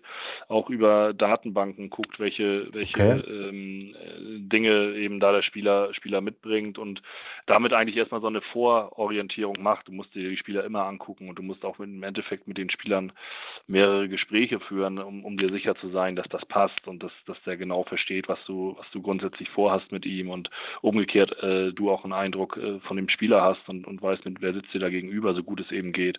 Aber so ist es eigentlich ähm, in dem Fall äh, abgelaufen. Ne? Also eben äh, einen Bedarf erkannt, äh, mhm. eben einen Überblick über das verschafft, was überhaupt äh, für einen Verein wie Holstein Kiel in Frage kommt an, an Linksverteidigern und dann eben ins Scouting gegangen, äh, geguckt, welche Anforderungen haben wir an den Spieler, ja, Verhalten unter Druck, Zweikampfverhalten in dem konkreten Fall, ähm, um dann eben eben zu gucken, äh, ja, ähm, wer kommt dann in Frage? Und dann das, nähert man sich über Gespräche an. Das Ihr redet ja, von Mikkel, von Mikkel Kirkeskopf, richtig? Genau, genau. Und das machen ja viele, also im Grunde macht es jeder Verein irgendwie unterschiedlich. Äh, ich entnehme den, dass du dann aber bei diesen Transfers auch ganz eng mit drin bist und nicht irgendwann äh, eine E-Mail bekommst. Übrigens, wir haben dann einen neuen Linksverteidiger. Nein, das ist schon was, was wir hier in Absprache tun mit äh, natürlich äh, federführend Uwe Stöber als äh, Vorstand Sport, der da natürlich äh, am Ende die Entscheidung trifft, aber der stimmt es äh, erstens natürlich mit seiner Scouting-Abteilung ab, die ja auch dann äh, dafür verantwortlich ist, ähm, die Spieler entsprechend äh, zu finden, aber natürlich auch mit uns im Trainerteam und, und wir tauschen uns dann eben über Spieler aus und es ist natürlich auch so, dass irgendwann der Punkt kommt, dass der Spieler ja auch mit dem Trainer spricht. Äh, mhm. So sollte es zumindest in meinen Augen sein, ähm, weil das ist natürlich nachher die Beziehung, äh, an der dann auch ähm, äh, das hängt, ob das jetzt eine erfolgreiche Zusammenarbeit ist oder nicht. Und äh, insofern ähm, bin ich da als Trainer schon involviert, ohne dass ich da jetzt immer ähm, ähm, äh, oder dass ich da jetzt den Hut aufhabe. Das ist, äh, wie gesagt, Uwe Stöber, aber es ist nicht so, dass äh, oder es ist nicht der Fall, dass, dass das äh, ohne Absprache mit mir jetzt passiert. Also darf ich nochmal insistieren. Äh, äh, das ist ein, ein Dauerthema bei uns im 16er. Ich äh, schaue mir unsere die Innenverteidiger in Deutschland an und denke mir, äh, äh wann schaffen wir es denn mal wieder, äh, Innenverteidiger auszubilden, die auch mal Zweikämpfe gewinnen? Ja. Äh, jetzt hast du gesagt, ihr guckt in erster Linie auf den Spielaufbau. Ähm, jetzt will ich mal sagen, äh, ich Hauke Wahl äh, und und äh, Teska war es gegen die Bayern. Den Namen suchst du jetzt, glaube ich, gerade. Und, und, und Tesca, ja, Commander ist ja, kommt jetzt auch dazu. Äh, das sind jetzt, äh, sagen wir mal, wenn man sich jetzt so rausgreifen würde, dann würde man sagen, naja, das sind jetzt nicht super schnelle, äh, äh absolute Top-Innenverteidiger auf Top-Niveau, aber sie waren in dem Spiel gegen Bayern München ich habe jetzt auch äh, euch bei, bei uns gesehen, also sagen wir mal beim, beim FC St. Pauli äh, das Spiel. Das war eine, eine, eine Leistung der Innenverteidiger, die war für mich überragend. Äh, natürlich äh, habt ihr ihm noch nicht die Räume gegeben, wo man jetzt in absolute Laufduelle müsste.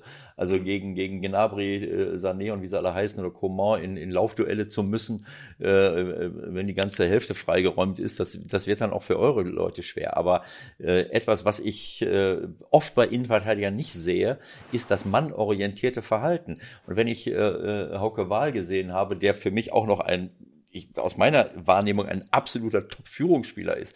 Äh, etwas, was manche Mannschaften eben auch nicht haben. Äh, also das ist ja auch super wichtig, dass ich auf dem Platz Führung habe. Der hat ja. den, der hat den Stürmer äh, ja, verfolgt mal so 10, 20 Meter in die Hälfte hinein und wenn er dann angespielt wurde, dann war eben hinten drauf. Andere gucken, das, gucken dann mit dem Fernglas zu äh, und kommen noch nicht mal eben eigenen 16er auf die Idee, ab und zu mal jemanden eng zu decken. Äh, wenn eine Flanke reinsegelt, dann, dann steht jeder so im, die meisten so im Raum rum und gucken sich das an, dass, dass ich dann in die Versuchung gerade zu fragen, was machen die Jungs eigentlich beruflich? Äh, also du, du, du, du nimmst meinen Worten, dass ich natürlich äh, äh, naja, ich, ich komme aus einer Zeit, wo der Innenverteidiger den Auftrag hatte, mich auszuschalten ja, ja. Und, und nicht den Spielaufbau zu organisieren. Und ja. äh, kann es nicht sein, dass wir, dass wir, ähm, dass wir auch ein bisschen zu sehr mittlerweile auf Spielaufbau schauen äh, und du jetzt vielleicht auch so ein bisschen klein geredet hast, was deine Innenverteidiger ansonsten machen. Denn das, was ich da gesehen habe, das war absolut nicht nur guter Spielaufbau, sondern das war auch absolutes Top-Verhalten, absolutes Top-Zweikampfverhalten. Sicherlich in engen Räumen, die, die Enge habt ihr selber hergestellt, aber richtig da sein, den Gegner unter Druck halten, äh, antizipieren antizipieren, äh, sich gegenseitig helfen. All diese Dinge, die ich oft nicht sehe, die habe ich ja bei euch gesehen. Mhm. Ähm, also äh, das ist die eine Frage.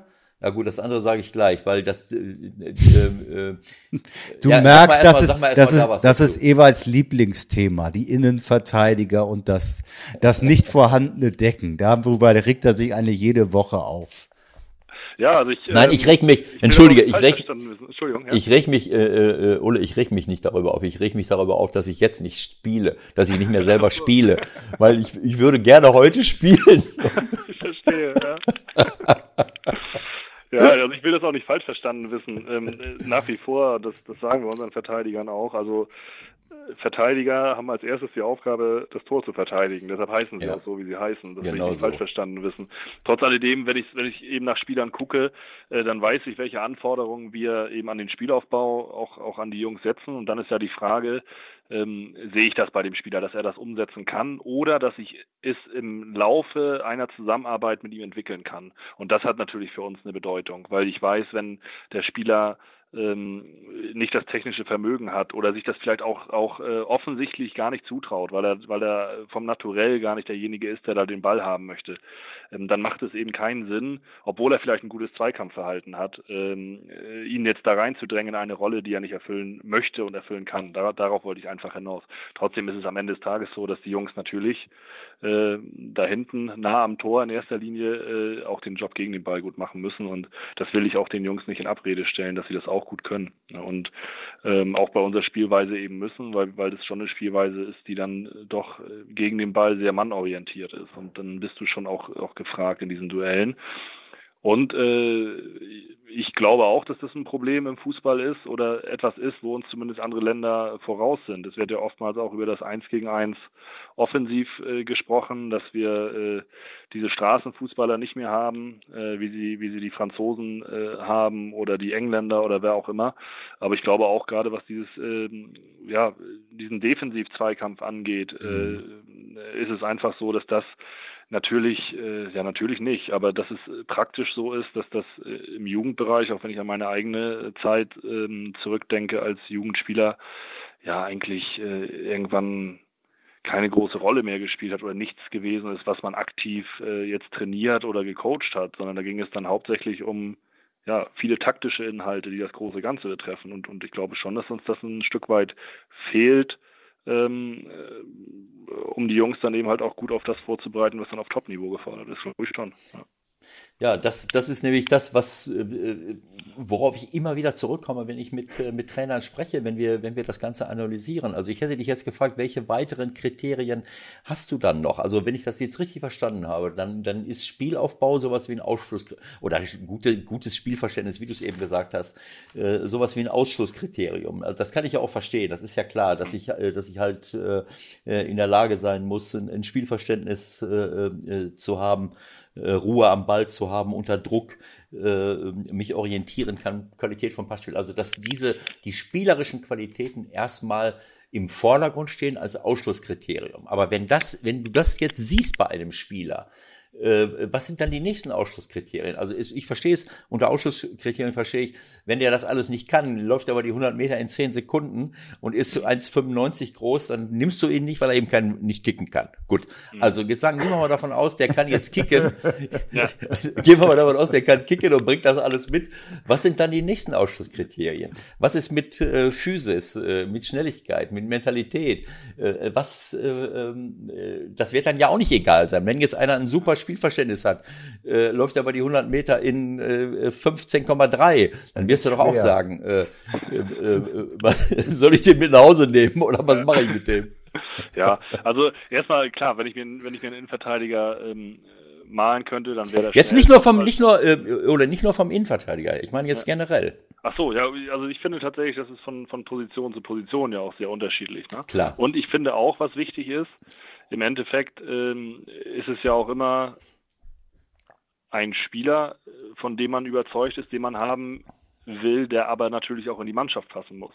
Also Klar. wenn ich zum Beispiel einen Innenverteidiger habe, ähm, mit dem, was, was ich jetzt gerade beschrieben habe, mit einem super Spielaufbau, ähm, der vielleicht ja nicht der schnellste ist, der äh, am Boden äh, einen guten Zweikampf hat, aber dafür vielleicht im Kopfballspiel nicht der Beste ist, dann, dann ähm, kann es ja auch Sinn machen, dass man sich eben nach einem Innenverteidiger umschaut, der vielleicht nicht den allerbesten Spielaufbau hat, der das trotzdem solide macht, ohne dass er sich das Ding ins, ins eigene Tor schießt, ähm, einen guten Kopfball hat und ein gutes Tempo hat. Also es ist ja manchmal auch die Kombination aus mir. So, dass sich das ergänzt, so dass sich das Genau. ergänzt, ne? Richtig, genau, genau. Klar. Aber ähm, und, das ist, äh, wie gesagt, äh, finde ich schon unterschiedlich. Also es fällt mir schwer, das so auf einzelne Dinge ähm, äh, zu reduzieren. Ne? Aber ähm, ein Punkt, der ja gerade nochmal angesprochen wurde, der halt auch für mich wichtig ist und deshalb ist es auch so, ich glaube auch, dass ich jetzt da, dass es keine Ausnahme ist, dass man äh, eben auch jeden Spieler, den man holt, nach Möglichkeit, so gut es eben geht, als Persönlichkeit kennengelernt hat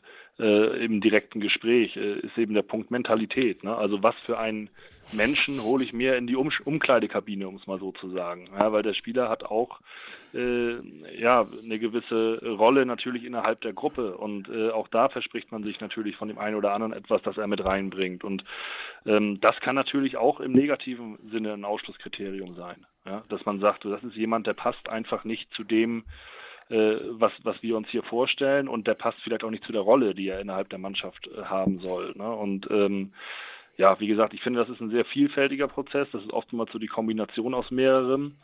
Ähm, aber es ist eben so, dass es schon, äh, wie gesagt, bei uns so, wenn jetzt jemand gar nicht kicken kann, dann, äh, dann wird es schwierig, so wie ich es mal formulieren. Also,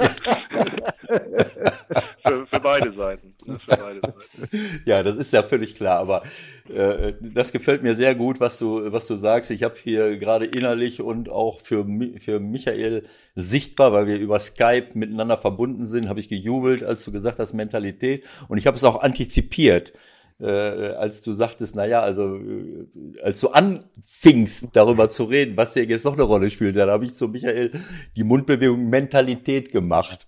Und äh, ja, weil das einfach so ist. Wir hatten, wir haben gerade vorhin haben wir die Diskussion Borussia Dortmund gehabt, äh, die Weltklasse-Spieler da rumlaufen haben und die dann eine Halbzeit spielen in Leverkusen, wo du dich fragst, äh, äh, äh warum sind die jetzt aufgelaufen? Was wollten die da jetzt eigentlich? Ne? Mhm. Ähm, also und, und wo du dich dann immer wieder fragst, welche Spieler haben welche Mentalität? Wie, äh, wie, was habe ich für, für Siegertypen auf dem Platz? Ne? Wie, äh, das sieht man es, doch. Ne? Wenn ich da einmal einhaken darf, ich glaube aber auch, dass es für größere Vereine auch ein größeres Problem ist, auf diese eine ganz spezielle Facette auch Wert legen zu können überhaupt. Ich glaube, da geht es eher erstmal darum, ich muss gucken, dass ich die, die Spieler kriege und äh, ich kann nicht jeden auf die Mentalität, bei jedem auf die Mentalität so gucken, wie ich das vielleicht möchte. Wenn ich an Hertha denke, ja, äh, das haben wir auch besprochen. Die haben doch super Einzelspieler. Ich weiß nicht, wie du das siehst, aber wie willst du da jetzt bei jedem noch die Mentalität abchecken und gucken, wie das irgendwie auch noch zusammenpasst? Ich glaube, vielleicht habt ihr es da momentan sogar noch ein bisschen einfacher als solche Clubs. Mhm. Ja, also, also klar ist mal so, wo, wo das schwierig wird, ist, wenn natürlich schnell Entscheidungen getroffen werden müssen. Ne? Also wenn eben irgendwo, ich sage jetzt mal zwei Tage vor Transferende, noch ein Spieler mhm. abgegeben wird und es muss ein neuer geholt werden. Dann kann man sich eben nicht mehr viermal treffen. Also man muss natürlich trotzdem, im besten Fall hat man Vorarbeit geleistet, sich Informationen eingeholt und man, man gewinnt einen gewissen Eindruck. Und ich glaube, was für was, was äh, entscheidend ist dafür, dass man sowas wie Mentalität in einer Gruppe hat, ist für mich oftmals, dass man mit den gleichen mit der gleichen Erwartungshaltung in der Saison geht. Das, glaube ich, ist ganz entscheidend, damit sich so etwas entwickelt. Also, ähm, dass ich eben, äh, ich habe nicht nur, ich kann nicht nur Spieler holen, äh, die, denen ich sage, sie sind vom ersten Tag an in meinen Augen erste Elfspieler oder irgendwie etwas in die Richtung, sondern es geht eben halt auch manchmal Spieler, wo du sagst, so pass auf, ich bin von dem überzeugt, was du mitbringst. Ich glaube, dass das zu unserer Art und Weise von Fußball passt. Das sind die drei Punkte, an denen müssen wir arbeiten, die wollen wir noch weiterentwickeln. So, und wenn wir das äh, entsprechend machen, dann wirst du bei uns eine sehr gute Rolle spielen. Ich glaube, dass oftmals so ähm, das auch eine wichtige Rolle spielt und, und daraus sich dann auch sowas wie eine Identifikation, eine gewisse äh, Mentalität mit der Mannschaft etwas erreichen zu wollen, auch speist. Ne? Und ich glaube, dass in dem Punkt oftmals Fehler gemacht werden, wenn diese Erwartungshaltung nicht klar ist. Was erwartet der Verein von mir als Spieler? Was äh, erwartet der Spieler von mir als Verein? Was ist, äh, was ist äh, und, und, passt das insgesamt in die mhm. Gruppe? Ja? Und ich glaube, das ist so ohne dass ich es im, im äh, Detail jetzt für andere Vereine sagen kann, aber so etwas, worauf ich versuche zu achten oder worauf wir als Verein versuchen zu achten, dass wir eben von vornherein eigentlich mit den mit, mit äh, klaren Erwartungen in die Saison gehen können. Manche erfüllen sich, manche erfüllen sich auch nicht. Und dann glaube entsteht manchmal, dann entsteht so etwas wie ein Geist als Mannschaft, ne, weil man sagt, so ich kann mich im Rahmen meiner mit meinen Teamkameraden entsprechend so entwickeln, dass, dass auch meine persönlichen Ziele erreicht werden. Das glaube mhm. ich, ist entscheidend oftmals. Ich muss jetzt mal eine ganz kurze Sache A fragen und B auch zum Ausdruck bringen. Ich bin ziemlich verblüfft. Ich denke die ganze Zeit, der Mann ist irgendwie 53 oder so, mit dem wir reden. Ähm, hast du noch ein bisschen Zeit, um auch über deinen Weg kurz zu reden? Weil wir hatten eigentlich doch weniger Zeit ausgemacht, aber es passt irgendwie nicht so zu deiner Biografie, wie du hier sich gibst. Also, da sind so ein paar Lücken. Da sind so ein paar Lücken. Ja, ja. Ja aber, also äh, wir, aber können, wir können gerne noch ein bisschen schnacken, kein Problem. Okay. Äh, darf ich, bevor, bevor Michael dieses neue Thema, äh, das wird mich auch wahnsinnig interessieren, weil das auch äh, inhaltlich dann noch mal interessant äh, wird. Ähm, was du da gerade gesagt hast, da geht's mir aber eigentlich mehr um die, äh, also um die Erwartungshaltung. Das ist ja ähm, was habe ich für eine halt für eine Erwartungshaltung an einen neuen Spieler? Wenn ich dem erzähle, du du spielst von Anfang an und das klappt dann nicht, dann dann kann ich mir vorstellen, dass das Riesenprobleme gibt. Ich rede jetzt eigentlich mehr. Du weißt, dass Mentalität mehr ist als äh, die Art und Weise, wie ich jetzt mit jemandem kommuniziere. damit kann ich natürlich viel kaputt machen. Klar, du kannst als Trainer durch eine falsche Kommunikation, durch das Wecken falscher Erwartungshaltungen, dadurch, dass du den Spieler nicht siehst, keine Ahnung, du kannst tausend Fehler machen.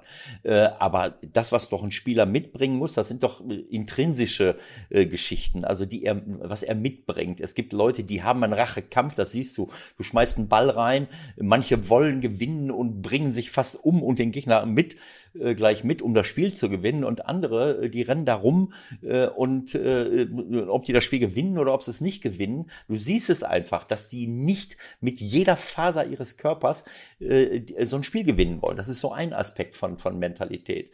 Äh, also Dinge, die man kann sicherlich viele Dinge äh, provozieren und, und in die richtige Richtung lenken, aber du kannst ja nichts lenken, was ein Spieler nicht schon mitbringt, weil das ist für mich, äh, ne, ich habe ich hab auch oft früher mit, mit so äh, ähm, äh, motivationalen Fingerabdruck gearbeitet, wo du, wo du völlig wertfrei sehen kannst, naja, was sind jetzt die Dinge, die jemanden wirklich berühren und bewegen, was motiviert ihn? Du kannst ja als Trainer eigentlich nur diese intrinsische Motivation wecken, die auch beim Spieler vorhanden ist. Und wenn einer nicht diesen Rachekampf hat, wenn einer nicht äh, für, für eine Mannschaft alles geben will, äh, meinetwegen auch für seine Familie, ist ja egal aus welchem Grund, äh, dann, äh, dann, äh, dann wird es doch, äh, dann wird es doch schwer. Oder sehe ich ja, das falsch? Ja. Nee, das, das glaube ich schon. Also ich meine, jeder hat seine Motivation, das Ganze zu äh, anzugehen, hoffe ich zumindest. Ne? Also ich glaube, ja. es, es ist dann das, das kannst du auch nicht hervorrufen äh, als Trainer, wenn es da nichts gibt. Das sehe ich genauso. Ja. Ich glaube trotzdem, dass die Motivation natürlich von Person zu Person auch sehr unterschiedlich sein kann, ja. äh, um diesen Siegeswillen, um diesen Hunger irgendwo auch auf dem Platz zu lassen. Also bei dem einen ist es vielleicht eher, äh, ist es eher die persönliche Komponente, ja, dass ich sage, ich möchte für mich persönlich weiterkommen. Und das ist natürlich auch was, womit du als Trainer, äh, solange es immer noch äh, im Verhältnis steht und am Ende der Gruppe dient, auch gut arbeiten kannst.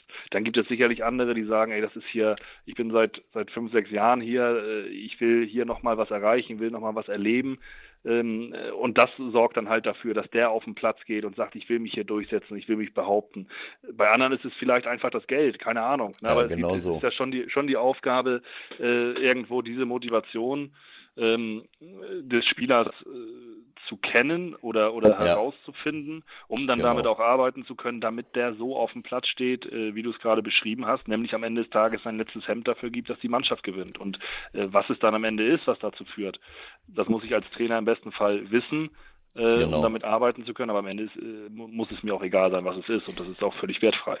Genau so. Äh, äh, und jetzt ähm, das, was Michael möchte, auf deine Vita mal eingehen, da, ähm, da kommen wir ja jetzt zu, weil ich hätte dir jetzt gerne die Frage noch gestellt, wie kann es denn sein, du hast es ja selber erlebt, du warst im Jugendbereich und auch selber, du hast dort im, im, im Jugendbereich bei, bei Holstein Kiel auch, auch selber gespielt.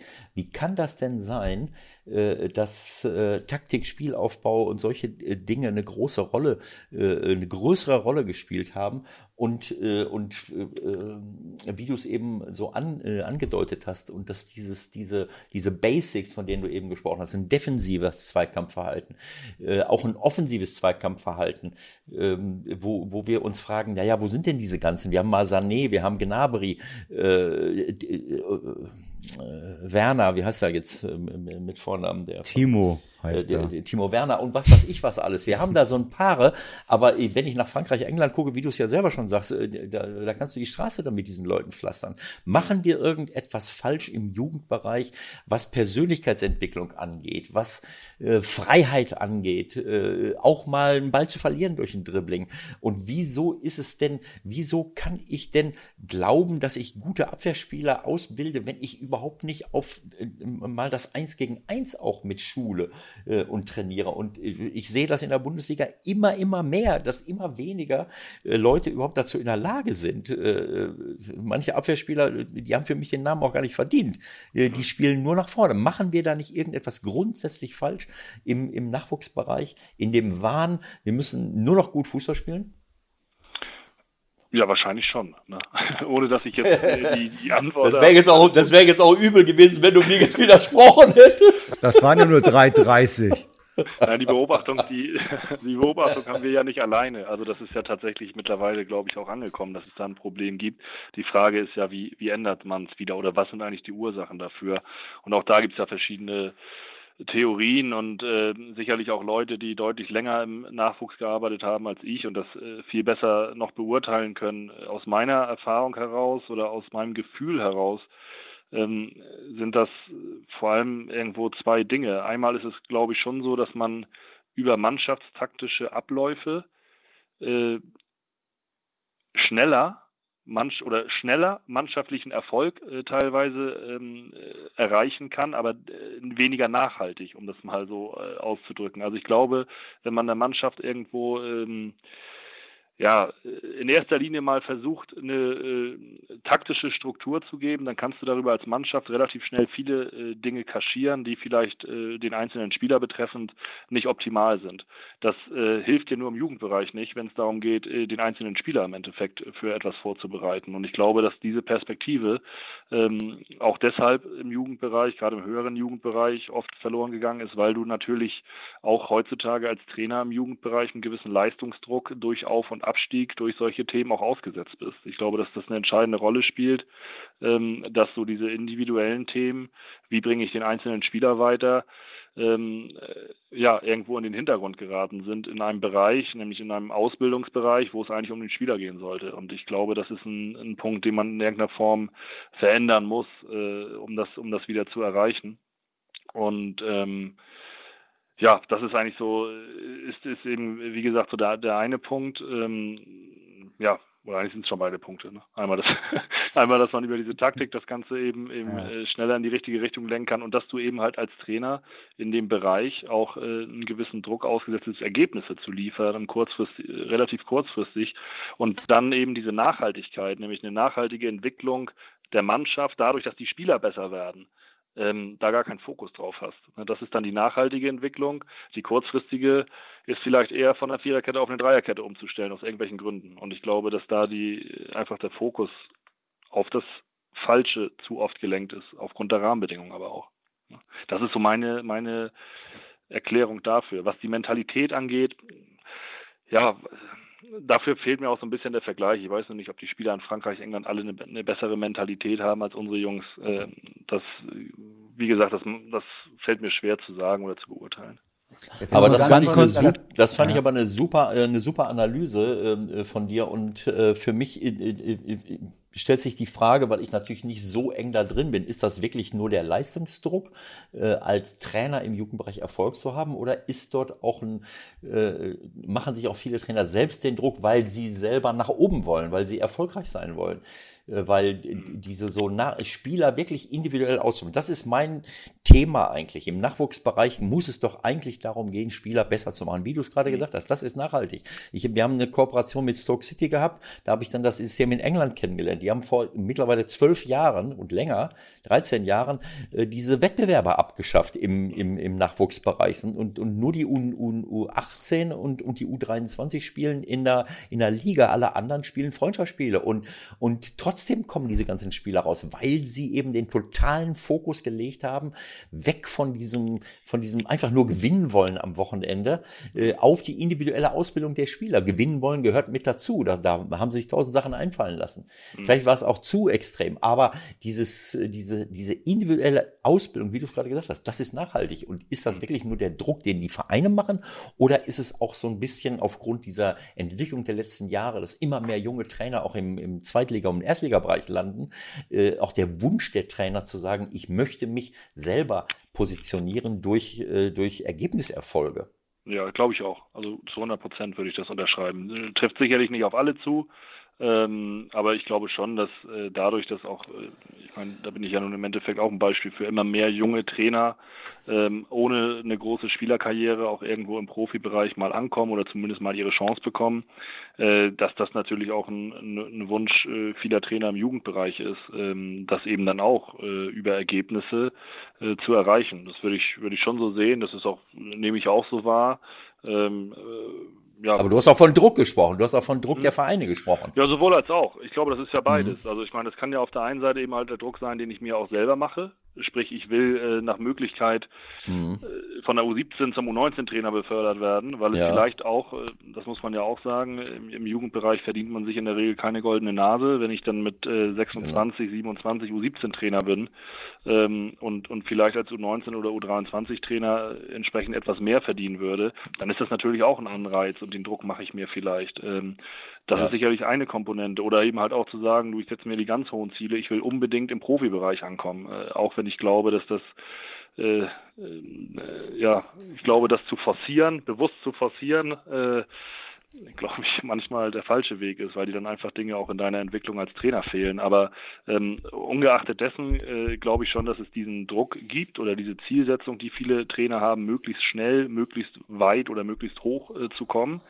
Ähm, und, und deshalb eben halt diese nachhaltige Entwicklung äh, irgendwo auf der Strecke bleibt.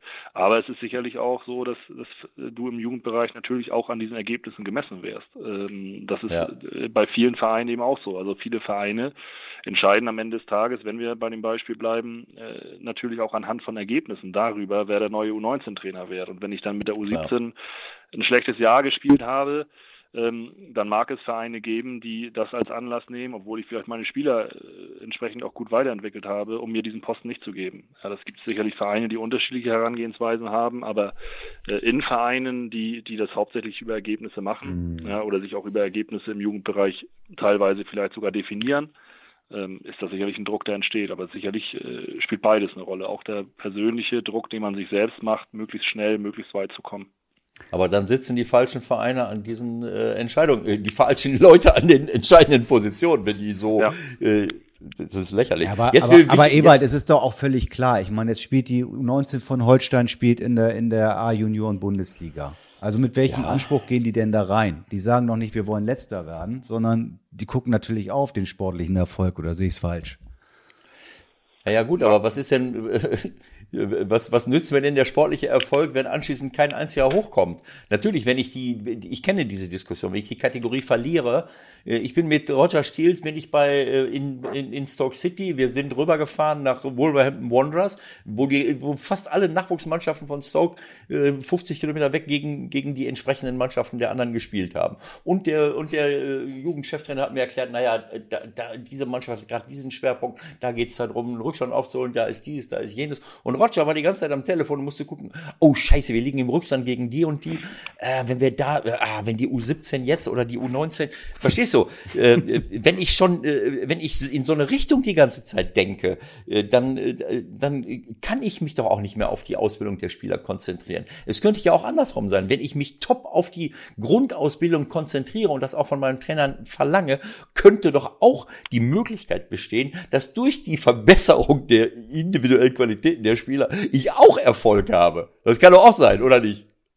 Ja, kann schon sein. Ich glaube nur, dass es dann erstmal einen Tick länger vielleicht dauert. Ne? Und dafür genau so. natürlich die, die, die Rückendeckung des Vereins, diesen Weg auch einzuschlagen. Und ähm, das Schöne an Ergebnissen ist ja immer, sie sind so leicht messbar. Ne? Und diese individuelle ja. Entwicklung ist eben manchmal äh, ja nicht, nicht messbar oder eben zeitverzögert nur messbar. Und das ist natürlich etwas, wo dann auch äh, Verantwortungsträger sich vielleicht an der einen oder anderen Stelle auch zu leicht machen.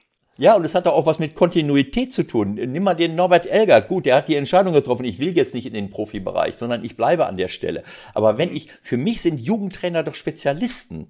Wenn ich, wenn ich wirklich einen Spezialist habe in einer bestimmten Hinsicht, äh, in der Ausbildung von Leuten, äh, klar, jeder möchte nach oben, aber äh, ich muss doch als Verein vielleicht auch darauf achten, solche Leute zu nehmen, die nicht alle äh, zwei, drei Jahre nach äh, oder drei, vier, fünf Jahre nach oben gehen, sondern die vielleicht mal zehn Jahre in meinem Jugendbereich bleiben, weil diese Erfahrung, die, die du jetzt auch als Jugendtrainer gesammelt hast, die gibst du jetzt oben weiter und auf, mhm. auf überragende Art und Weise. Aber manche äh, sind vielleicht auch gar nicht prädestiniert für diesen Druck oben mhm. und gehen dann verloren, weil sie unbedingt mehr Geld verdienen will. Dann gebe ich doch diesen Leuten ein bisschen mehr Geld, dass sie nicht in die Oberliga in die Regionalliga oder in die dritte Liga abwandern müssen, sondern konzentriere mich auf diese Leute und gebe ihnen eine langfristige Perspektive, wenn ich davon überzeugt bin, dass die in der Lage sind, Spieler top äh, weiterzuentwickeln. Davon ja. profitiere ich doch als Club. Das muss mir auch was wert sein. Ja, ja, das ist ein gutes Investment eigentlich. Ne? Ja. Muss man ja sagen, bei den Summen, die es dann mittlerweile. So, jetzt will Michael wissen, wo du zwischen 2009 und 2013 warst. Du bist ein Idiot, ey. Nein, das ist, wir, wir haben wirklich, also wieder mal total überzogen, aber es war auch aber super, super, tief und äh, ich hoffe, es hat dir auch ein bisschen Spaß gemacht, aber ich finde es halt schon bemerkenswert, äh, wie da eine Karriere gelaufen ist. Und ich habe auch, muss ich ehrlicherweise sagen, den Podcast der Kollegen vom Abendblatt mir heute in der Bahn angehört, aus Leipzig zurück nach Hamburg und weiß dementsprechend, was bei dir so gelaufen ist. Und trotzdem stelle ich mir die Frage, wie kann man dann doch innerhalb von kürzester Zeit äh, sozusagen von Sydney äh, Trainer werden von der Mannschaft, die Bayern München schlägt. Also das äh, will mir nicht so ganz in den Kopf. Also erstmal fühlt sich für mich nicht nach einer kurzen Zeit an. also ich glaube, ich bin seit, ähm, oh, ich bin jetzt 32, seit äh, 21, sage ich mal, spiele ich nicht mehr aktiv Fußball. Und äh, seit, der, seit dem äh, Zeitpunkt mache ich äh, etwas außerhalb des Fußballplatzes, ähm, ob es dann äh, Co-Trainer zu Beginn war, ob es irgendwo, äh, ich sag mal, Dinge im administrativen Bereich äh, waren oder dann eben halt irgendwann auch Jugendtrainer. Also ähm, wenn man das mal so sieht, könnte man sagen, ich bin elf Jahre Trainer gewesen oder sagen wir okay. zehn Jahre, als es angefangen hat, bis ich an dem Punkt angekommen bin. Und ich glaube, das ist so äh, generell natürlich auch keine kurze Zeit, auch wenn man natürlich sagt, so aufgrund des Alters wirkt es so und, und äh, ähm, ja, trotz alledem, glaube ich, äh, steckt da schon, ist da schon ein bisschen was äh, in der Zwischenzeit passiert. Und okay, ich hatte, ich hatte, sorry, ich hatte das eher so verstanden, dass da auch so ein richtiger Break dazwischen war, wo du auch eine Zeit lang von Fußball gar nichts wissen wolltest und dass du dann im Nachklang erst wieder so ein bisschen sozusagen angegriffen hast. Oder war die ganze Zeit im Grunde äh, der Fußballtrainer in dir drin und das war klar, dass es in die Richtung gehen soll? Nee, überhaupt nicht. Also ich hätte mhm. vor, ich habe das eigentlich immer dann auch, äh, nachdem ich aufgehört habe mit Fußball, äh, zunächst mal in irgendeiner Form bin ich dem Fußball verbunden geblieben, weil äh, ich Zeit mit meinen Freunden verbringen wollte und die haben alle noch gespielt und dann hat man sich was mhm. gesucht, wie man mit dabei bleibt, um ehrlich zu sein. Ähm, so und dann äh, gab es eben halt auch mal eine Zeit, äh, wo, wo andere Dinge wichtiger waren. Also hast es ja gerade gesagt, eben dann mal ich sag mal, ein Jahr im Ausland zu verbringen, äh, da seine Erfahrungen zu sammeln. Ähm, das sind auch so Sachen oder dann auch die, die gesamte Zeit, äh, als ich nebenbei zwar schon Jugendtrainer war, aber noch äh, studiert habe. Also ich habe mhm. ja auch dadurch, dass, dass der große Traum vom Profifußball sich für mich äh, nicht erfüllt hat als Spieler, äh, natürlich auch total profitiert, weil ich Erfahrungen gesammelt habe, die ich als Profifußballer niemals hätte sammeln können in der Art und Weise. Also ne, ein normales Studentenleben, das gibt Schlimmeres, ne? Oder eben da eine Zeit unten in, in Australien äh, im Endeffekt auch auf sich allein gestellt zu sein, äh, dann auch in der Art und Weise, wie ich das damals angegangen bin, mit relativ wenig Geld und so, notgedrungen. Ähm, das hat mich natürlich total weitergebracht und das sind da Erfahrungen, die äh, davon äh, zehrt man ja ewig und äh, insofern äh, war es dann danach aber irgendwann so, dass ich schon gesagt habe, Mensch, jetzt sitzt du am Wochenende immer immer hier rum und hast wenig zu tun und dann vermisst du Fußball schon und, und sagst mhm. du, weißt du was, dann äh, guck doch mal, äh, ob das, was du jetzt dann da vor der Zeit in Australien schon mal so ein bisschen angefangen hast, sprich, sprich als Co-Trainer zu arbeiten, ob du da nicht einfach wieder Lust, Lust drauf hast und, und so war das dann halt. Ne? Und dann ist es eigentlich so, äh, wie das dann manchmal kommt. Ähm, äh, man hat eine Leidenschaft für etwas, äh, mhm. äh, man, man verfolgt das Ganze mit Ehrgeiz, diese Leidenschaft, dann kommen noch, äh, kommen noch hundert aneinandergereihte Zufälle zusammen, äh, die dann dazu führen, dass man vielleicht so Schritt für Schritt einer Sache näher kommt, die man eigentlich so gar nicht richtig auf dem Radar hatte. Und dann ist es natürlich in den letzten, ich sage jetzt mal, zwei, drei Jahren schon so gewesen, dass, dass sich der Weg für mich irgendwo, ich sage jetzt mal, ähm,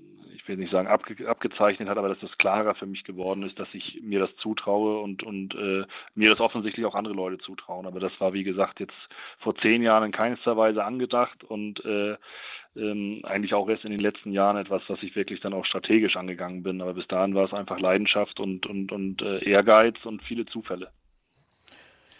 Das heißt, du, du, du, weil du jetzt von 10, 11 Jahren Trainer sprichst, 2009, also mit 21 hast du aufgehört. Äh, und dann warst du ein Jahr zwischendurch im Ausland. Hast du dann, weil das in der Vita hier nicht auftaucht bei Wikipedia, mhm. äh, hier steht erst 13, 14 Holstein-Kiel-Jugend. Also hast du vorher auch schon so ein bisschen äh, mhm. als Trainer Erfahrung gesammelt? Ja, ich war, ich habe ja zuletzt, äh, nachdem ich hier bei, bei Holstein Kiel meinen Vertrag aufgelöst hatte, ich glaube mit, mit 19 oder 20, habe ich noch ein halbes Jahr beim TSV Kopp gespielt, in der ja. damals fünften Liga in Schleswig-Holstein.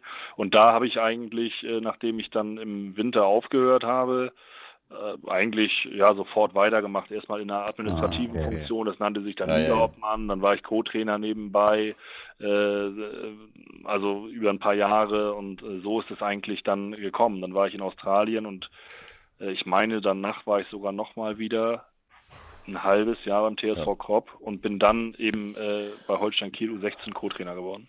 Okay. Ja, das sind halt diese Erfahrungen, Michael. Ne? Also ich denke mal, ich habe bis 38,5 äh, Fußball gespielt, war noch das letzte Jahr in der ersten Liga und habe dann, gut, ich habe drei, zweieinhalb Jahre vorher die Amateurmannschaft in Duisburg übernommen, aber ich habe auch, äh, ich meine, das ist, das sind Erfahrungen, ob das jetzt im Jugendbereich ist. Trainer ist Trainer, ob du Profi oder Jugendbereich Trainer bist. Manchmal ist es sogar noch viel lehrreicher im Jugendbereich. Ich stand sofort unter Druck und ich habe auch mindestens zehn Jahre gebraucht, um, um mal irgendwie äh, äh klar zu haben, was ich jetzt eigentlich wollte. Also mhm. und, und die, das sind einfach Erfahrungen. Und insofern äh, hast du völlig recht. Und das sieht man bei anderen äh, jungen Trainern vom Alter her, junge Trainer ja jetzt auch. Die haben ja auch schon oft mindestens zehn Jahre Erfahrung äh, insgesamt und auch im Jugendbereich über viele Jahre. Und das prägt natürlich und ist eine gute Ausbildung. Mhm. Ja, gut. Jetzt äh, müssen wir äh, hier Schluss machen. Michael kriegt schon wir können, wir, wir, könnten noch acht Stunden reden, aber irgendwann musst du, glaube ich, auch mal nach Hause, nehme ich an. Oder du musst noch irgendwas vorbereiten für, was habt ihr jetzt am Wochenende? Ah ja, da, Darm, Darmstadt, Liga und dann kurze Zeit später Pokal wieder, ne? Ja. Das ist ja auch blöd. blöd. Oder, Oder ja, ist gut, ist je nachdem. Ja. ja. es kommt jetzt erstmal darauf an, wie das erste Spiel läuft. Ja, genau. und dann, dann, gucken wir mal, ob wir uns auf das Pokalspiel freuen oder ob wir da nochmal nachbessern müssen. Ja, so oder so. Also, genau. also das Pokalspiel, da, da seid ihr in, äh, in Kiel. Äh, ach, gegen, ach, das ist Darmstadt. Hm. Ja, jetzt, ja, jetzt ist erstmal Liga. Liga genau, dann, dann Ach so, ja, ja, das ist beides Darmstadt. Mhm, genau. Ah ja, jetzt sehe ich es ja hier. Ihr spielt jetzt in Darmstadt und zehn Tage später, ja, Wahnsinn. Ja. ja. Ole, herzlichen Dank. Das hat mir viel, viel Freude gemacht, mit dir zu sprechen. Ähm, also nochmal ja, genau. ähm, äh, äh, wirklich Kompliment für, für, für deine Sichtweisen, für deine Analysen und auch für den Erfolg, den du mit der, mit der Truppe und, und im Verein hast. Das ist für, aus meiner Sicht jetzt kein Zufall. Äh, und ich wünsche dir alles, alles Gute für, für deinen Club, für, dein, für deine berufliche Karriere, aber auch für deine Familie. Schönes neues Jahr und viel Gesundheit und alles, alles Gute. Und danke für, für dieses Gespräch. Michael. Ja, ich hoffe mal stark, dass wir uns nochmal hören irgendwann in diesem Rahmen, weil wir haben ungefähr, keine Ahnung, 48 Themen nicht besprochen und äh, du hast ja auch einen Auftrag, ne? Ist ja eh klar, aber. Was, was, was, was habe ich für einen Auftrag? Naja, ja, das kann ich jetzt nicht sagen. Du weißt ja, wo ich herkomme, gebürtig. Der hat mir auch Spaß gemacht, muss ich sagen. War sehr äh, unterhaltsam, sehr interessant und äh, gerne wieder. Ja, Wunderbar. Jetzt erstmal erstmal an die Arbeit wahrscheinlich weiter. Ne? Danke für deine Zeit. Her herzlichen und, Dank, äh, wir laufen uns Ole, Liebe Grüße an den äh, Uwe Stöber und viel, viel Erfolg für euch. Ne? Bis bald. Danke erstmal. Ja. Ciao, ciao. Tschö. Ciao, ciao. Ach, Ewald, Ewald, Ewald. Mit der Stunde, das klappt mit dir einfach nicht. Nee. Das klappt einfach nicht. Ich habe auch schon einige Zuschriften, wie man früher gesagt hätte, Leserbriefe bekommen, die gesagt ja. haben, bitte nicht, bitte nicht auf eine Stunde runterkürzen. Wie bitte nicht auf eine Stunde? Bitte nicht. Ja, wir, wir haben ja, wir haben ja irgendwie abgemacht, dass wir äh, nur noch eine Stunde eigentlich machen wollen, Programm, ne? Ja, und jetzt? Naja, jetzt haben wir ja wieder schon keine Ahnung. Aber hast du, hast du gerade gesagt, dass du Leserbriefe bekommen hast, dass wir die gesagt haben, bitte nicht kürzen oder bitte ja. nicht so lange? Nein, bitte nicht kürzen. Es gibt viele Leute, die uns lieber länger hören wollen als nur eine Stunde. Ja, aber warum haben wir denn dann jetzt Schluss gemacht? Ja, jetzt sind wir sowieso schon wieder viel länger. Meine Güte, ey. So, hör auf jetzt. Nein, aber das war wirklich, äh, äh äh, der Ole gefällt mir einfach von seiner Grundsichtweise her und du siehst auch, äh, du hörst ja auch seine Stimme, du hast ja auch äh, gedacht, das ist jetzt, der hört sich nicht an wie jemand, der 32 Jahre alt Unfassbar. ist, weil er, ja. weil er mit einer unglaublichen Persönlichkeit ausgestattet ja. ist und auch mit Erfahrung. Also wenn ich, wenn ich mal ein Jahr im Ausland gelebt habe, das sage ich immer wieder, äh, Ausland, wenn ich das Wort schon höre, das äh, möchte ich selber gar nicht verwenden. dieses, dieses Wort ist so lächerlich. Ne? Was ist denn das Ausland? Naja. Deutschland und das Ausland. Ne? Also ja, ich weiß gar nicht, ob es das, äh, ob es das in anderen Sprachen überhaupt gibt, denn Ausland ist außer Klar, Deutschland. Abroad bist du auch, wenn du in England. Ja, abroad, aber, aber ein, ein, ein, ein Wort, ein Hauptwort für Ausland. Was ist denn das Ausland? Äh, weiß ich nicht. Also Ausland äh, kenne ich woanders in anderen Sprachen gar nicht. Vielleicht bin ich jetzt auch falsch gewickelt, aber äh, ich sag mal, Ausland ist alles außer der kleine Fleck hier in Deutschland. also in einem anderen Land, wenn du da gelebt hast, das, das prägt dich auch, dann, dann musst du dich durchkämpfen. Und äh, für mich ist das, äh, äh, ist das ein, ein äh, wie kann man das sagen, eine, eine alte Seele, in einem jungen Körper. Äh, du, du hörst ja, wie er spricht, das ist einfach toll, äh, die ganzen Erfahrungen und das, da, da spielt das eben eine Rolle, dass ich über Jahre eben auch schon als Trainer arbeite. Das spielt einfach eine Rolle, auch wenn es der Jugendbereich ist und seine ja. Sichtweisen. Nein, das, das ist alles klar, das ist alles klar nachvollziehbar, ja. auch äh, ja. die Spielerauswahl. Und wenn man sich anguckt, wie sie das da jetzt zusammengebaut haben, ja. kann man im Grunde alles nachvollziehen. Das ja, das kann man spannend, nachvollziehen, wie sie, wie sie das durchziehen. Ja. Saison. Das ist kein Zufall und äh, auf der Basis dieser Prinzipien ne, äh, Spielverständnis, äh, gute Typen, Mentalität, äh, ja, und, und, und eine richtig gute Sichtweise auch, glaube ich, in der, in der zwischenmenschlichen Kommunikation. Ähm, Hauptsache, der Herr Preetz ruft jetzt nicht noch an, ne? ja, er hat mir so ein bisschen drüber, äh, als wir im Vorfeld, äh, äh, da hatten wir über, über Hertha gesprochen. Und dann habe ich hier bei Wikipedia gesehen, dass äh, Ole in Preetz geboren ist. Und dann habe ich Michael ein bisschen hochgenommen. Äh, wir fragen den Ole gleich, ob Preetz schon angerufen hat. Dann sagt er, was soll das denn? Naja, aus seinem Geburtsort, ob mir jemand angerufen hat. So, Dreh's. Schluss jetzt, Schluss jetzt, Schluss, ja. wir machen jetzt Schluss. Ja. Okay, Leute, alles, alles schöne Gute, Woche, schöne Woche. Schönes Wochenende vor allem. Schönen Rückrundenstart, jawohl. Genau, und ich möchte mich los. entschuldigen. Ich bin schuld, dass wir so lange wieder gemacht haben. Ja. Und wen das nicht stört, der kann gerne äh, Michael eine, eine SMS schicken. Einen Leserbrief schreiben per Fax. genau. Also bis dann. Also alles tschüss. Gute, Leute. Tschüss.